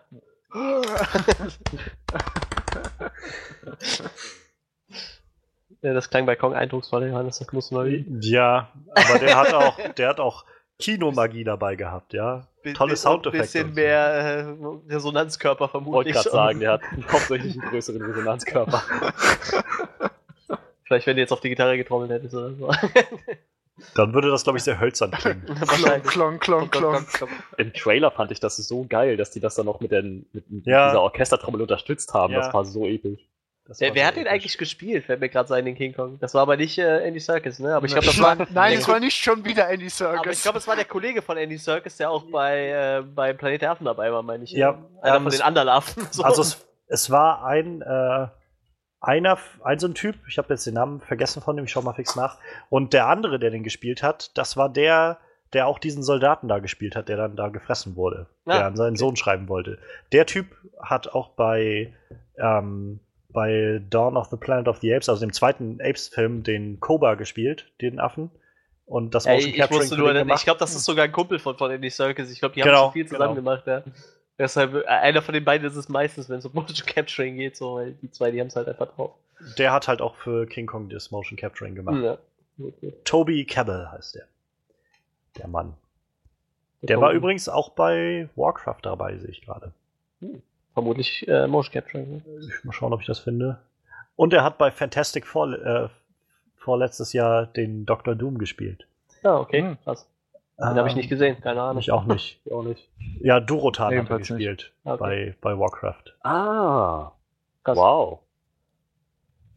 Gut, ähm, ja, zu meinem Capturing. Resümee. Ähm, ja, wie gesagt, ich, ich hatte diese eine Kritik, habe ich mir zu Herzen genommen und habe mir gedacht, hey, das ist doch das, was ich sehen will. Was die da bemängeln. So. Ich, ich wollte gerne einen Affen sehen, der im Dschungel randaliert und am besten noch ein paar Hubschrauber platt macht dabei. äh, ja, ähnlich wie bei Johannes, ging mir dann auch mit dem Cast so. Also ich habe halt echt viel von dem Cast erwartet, so weil halt echt viele gute Schauspieler dabei waren. Lustigerweise waren es dann die Charaktere, von denen ich eh wusste, dass sie wahrscheinlich, äh, wa- wa- was so ihre Rolle wird. So, äh, John C. Reilly, ich meine, der ist meistens irgendwie so ein lustiger Vogel. Ich finde, der sieht halt auch schon aus wie ein lustiger Vogel. Und äh, ja, Sam Jackson ist halt äh, Sam Jackson. der kann halt nur das machen, was Sam Jackson macht. Ähm, so Nick Fury-Scheiß und so ein Stairdown mit dem Affen und äh, ja, wie gesagt, der Rest vom Cast kam halt leider zu kurz, aber ich fand halt allgemein das Design von dem Film sehr liebevoll, die ganzen Hommagen, die, das Monster-Design, äh, wie gesagt, auch die Action-Szenen, ich, ich habe mich da halt auch nicht dran satt gesehen, wahrscheinlich eher so ähnlich geht's mir da wie Freddy. Äh, ich habe das schon sehr abgefeiert alles und äh, ich bin jetzt mega gehypt. Erstmal auf den nächsten Godzilla und dann bin ich mal gespannt, wie groß Kong noch wird, bis er sich dann mit Godzilla prügeln darf. Oh ja, hat jetzt ja 40 Jahre dann zum Wachsen noch, ne? Ja, ich war auch die ganze Zeit überlegen, wo, wo der dann spielt, der Film halt, ne? Ob der wirklich dann in der Neuzeit spielt oder ob der vielleicht sogar dazwischen spielt oder so, ich bin mir, weiß es nicht. Ich kann mir nicht vorstellen, also das würde dann so ein bisschen Godzilla Redcon, oder? So dieses, dass dann davor schon mal Godzilla irgendwie in den 80ern aufgetaucht ist oder so. Ja, das ist halt die Frage, ne? Aber irgendwer, ja gut, ne, die haben ja Kong verheimlicht wahrscheinlich, ne? Dann weiß man ja auch nicht, wer Mhm. Kong ist. Ich Dann rate macht mal. es eher Sinn, wenn Kong in die Neuzeit kommt, ne? Ich könnte mir eher vorstellen, dass sie vielleicht einen, dieser Charaktere, die wir da jetzt gesehen haben, nochmal als alten sozusagen casten. als und als Veteran, einbringen. ja. Mhm. Sowas irgendwie. Vielleicht die Brie Larson, also Brie, Brie Larsons Charakter als eine Ja, alte w- Fotograf, Fotografin, die dann die Fotos noch da hat oder irgend Ja, sowas. wird halt schwierig, ne? Irgendwie, weil Oder einen äh, von den Wissenschaftlern wahrscheinlich auch, so nach dem Motto. Ja. wird, wird auf jeden Fall schwierig, weil die ja dann auch 40 Jahre älter sind, ne? Also ich sag mal, die meisten vom Cast fallen halt raus. Das dürfte dich ja dann freuen, wenn die Charaktere ähnlich warm geworden bist, so dann. ist ja gut, wenn sie nicht mehr dabei sind, so. Ich, ich müsste mir jetzt auch nicht nochmal Tom Hiddleston in der Rolle den ganzen Film angucken, als, als alten gebrechlichen Mann, so mit, mit keine Ahnung. ja, sie, sie können ja wen Neues 70. casten dafür. Also ich meine, Ja, oder das. halt einen alten Menschen, ne? Ja, zur Not können sie einen auch alt schminken, aber naja, ist ja auch egal. Ähm, ja, nichtsdestotrotz, wie gesagt, ich äh, bin jetzt auch nicht mit der Erwartung reingegangen, dass ich eine coole schauspielerische Leistung erwarte. So. Hm. Äh, ich, ich wollte halt einen riesen Affen rumprügeln sehen und das habe ich bekommen. Aber wie gesagt, trotzdem ein bisschen schade um ein paar von den Schauspielern, die gerade, wie gesagt, gerade John Goodman hat in den letzten Jahren echt wieder ordentlich abgeliefert. Und, äh, aber ich würde dem Film, ich denke, ich gebe dem 8,5 von 10. So, so viel Spaß hatte ich dann doch. Ich glaube, ich mache mal jetzt erstmal weiter, weil dann haben wir die Debbie Downer-Kategorie erstmal weg und dann kann man auf, ne, auf einer positiven Note vielleicht aufhören. ähm, also für mich, ich habe halt recht ansehnliche Erwartungen an den Film gehabt und ähm, ja, ich, ich bin tatsächlich recht enttäuscht irgendwie von dem Film. Ich habe, wie jetzt irgendwie, glaube ich, schon gut rausgestellt, mehr irgendwie mehr erhofft von dem Cast und auch während des Films das Gefühl gehabt, dass einfach diese tollen Schauspieler, die da alle drin sind, zu wenig Material hatten, um irgendwas zu tun. Es gab so diese kleinen Momente, wo man gemerkt hat, wie gut diese Schauspieler eigentlich sind. Also ich finde gerade so dieser, diese Momente, wenn Brie Larson irgendwie, wie sie dann so, ich glaube, das erste Mal den, den Affen sieht vom, vom Helikopter aus und dann irgendwie äh, so sehr schockiert guckt und so ein bisschen eine Träne runterläuft oder sowas. Das ist so, wo ich denke, das sind Leute, die schauen, die stehen irgendwie vor einer grünen Wand und starren eine grüne Wand an. Und das muss irgendwie realistisch, also glaubwürdig dann rüberkommen, als würden sie gerade einen riesigen Affen sehen sollen. Das haben viele dieser Schauspieler gebracht, so, nur wurde dem zu wenig gegeben und ähm, ja, dazu, wie gesagt, viel von dem Humor fiel für mich sehr flach. Ähm, ich, ich fand King Kong halt sehr interessant und es gab halt auch coole Szenen mit ihm. Das hat sich für mich bloß ab einem gewissen Punkt recht abgenutzt, weshalb ich das Gefühl hatte von, ja, irgendwie äh, ist das, habe ich das irgendwie jetzt so langsam mitbekommen, er ist groß und haut irgendwie auf Sachen drauf und ähm, es fehlte einfach eine Gewichtung für mich und das finde ich halt sehr schade. Hätte das mehr Gewicht gehabt, mehr, mehr Konsequenzen irgendwie alles gehabt, was da passiert, emotional gesehen, dann hätte mich das, glaube ich, als noch mehr mitgezogen. Ähm, davon ab, es ist halt ein sehr gut inszenierter Film, also so von, von dem technischen her. Visuell sieht das unglaublich aus. Also ich meine, die, was sie da CGI-mäßig hinkriegen, wir sind halt so langsam wirklich in der Zeit, wo du so einen riesen Affen einfach echt real aussehen lassen kannst. Ähm, ich mochte das ganze Feeling sehr gerne, dieses 70er-Jahre-Feeling. Ich bin auch gerade so ein Fan von solcher Musik. Ich habe auch so viele Titel immer wieder erkannt in dem ganzen Ding und da freue ich mich ja sowieso immer sehr als Musiker drüber, wenn ich dann so einen Song höre, den ich cool finde und der dann irgendwie gut eingebettet ist in so einen Film. Die ganzen kleinen Hommage-Sachen, die so reingestreut wurden, dann so alte Filme und altes, äh, altes Meisterkino, so das, das fand ich auch sehr, sehr schön. Das hat mich dann auch häufiger mal fröhlich gemacht nur unterm Strich bin ich halt recht enttäuscht gewesen. Ich, ich freue mich nichtsdestotrotz auf den nächsten Film, der da kommt, also Godzilla 2 dann und irgendwann dann auch King Kong vs. Godzilla. Ähm, ich hoffe, dass sie es dann besser machen, für mein Empfinden jedenfalls.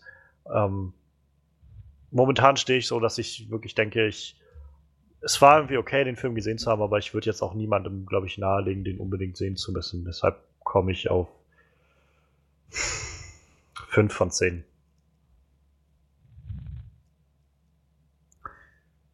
Aber wir haben ja noch zwei, äh, zwei Resümees übrig. Möchtest du sonst erstmal übernehmen, Patrick? Kann ich gerne machen.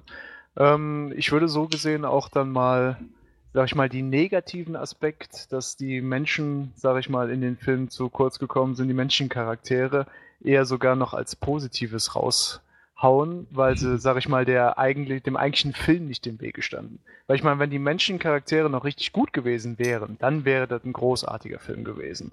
Aber wenn die jetzt, sag ich mal, komplett abgeschmiert hätten, sag ich mal, dass sie negativ aufgefallen wären, das hätte wirklich den Film verletzt. Dadurch, dass sie ja, sag ich mal, dann einfach nur so im ja, also sind halt da gewesen, Spektrum waren. Ähm, fand ich den Film aber so gesehen wirklich dann dadurch gut, muss ich für mich persönlich sagen. Ähm, Action sehr gut, Technik sehr gut, die ganzen Hommagen an die alten Angelegenheiten, an die 70er Jahre Sachen, wirklich alles sehr gut. Was würde ich so einem Film geben? Das ist eine gute Frage. Ich würde mal mit einer 7,5 anfangen. Das wäre so, sag ich mal, meins, was ich dem Film geben würde. Okay. Ja, also für mich hat der Film absolut abgeliefert. Wie ihr schon gesagt habt, ich habe erwartet, einen großen Affen zu sehen, der im Dschungel um sich prügelt. Und die Erwartung wurde auf jeden Fall übertroffen. Also die Action ist für mich auf jeden Fall das Beste an dem Film. Ich kann das nicht anders beschreiben als bombastisch und episch. Noch zutreffender kann ich es echt nicht beschreiben als mit diesen Worten. Dazu kommt natürlich, dass die, die Monster, die ganzen Wesen in dem Film für mich gut durchdacht waren, gut designt waren, gut in Szene gesetzt wurden. Was heißt gut? Extrem gut, perfekt in Szene gesetzt wurden daher allein schon wegen der Action, wegen der Monster würde ich den Film dringend weiterempfehlen. Die menschliche Seite ist wirklich ein bisschen zu kurz gekommen. Wie du schon meintest, Johannes, die Charaktere haben irgendwie ihre Funktion, die sie erfüllen müssen und darüber hinaus nicht. Aber sie erfüllen diese Funktion für mich und das genügt mir in diesem Film vollkommen. Daher bin ich dann letzten Endes doch bei 8 von 10. Da habt ihr es, unsere kleine Einschätzung zu Kong Skull Island. Was habt ihr ähm, jetzt davon? ihr habt das so gewollt, ja. Ihr habt danach gefragt. Das hat keiner danach gefragt, aber wir haben es trotzdem gemacht. Ja. Beat the wir, system. Wir lassen uns doch nicht davon aufhalten, dass ihr uns nicht fragt, ja. Nein. Ähm, nichtsdestotrotz, ähm, auch wenn ich den Film jetzt nicht so toll fand, es war eine sehr schöne Runde heute. Es hat viel Spaß gemacht, trotzdem über den Film zu reden und so ein bisschen äh, sich darüber austauschen zu können. Deshalb als erstes mal ein großes Dankeschön an Patrick, dass er uns Gesellschaft geleistet hat. Immer gerne. Immer gerne auch mal wieder. Das hören wir doch sehr gerne. Wir sind auch immer offen für solche Sachen. Mhm. Ähm, Gerade wenn es um die Space Luchadores geht, da wir selbst äh, immer noch irgendwie auch auf den auf spaceluchadores.de verbreitet sind. Ähm, Gibt es bei euch eigentlich mal Pläne, wieder was, bald was zu machen? Äh, Habt ihr schon bestimmt. So?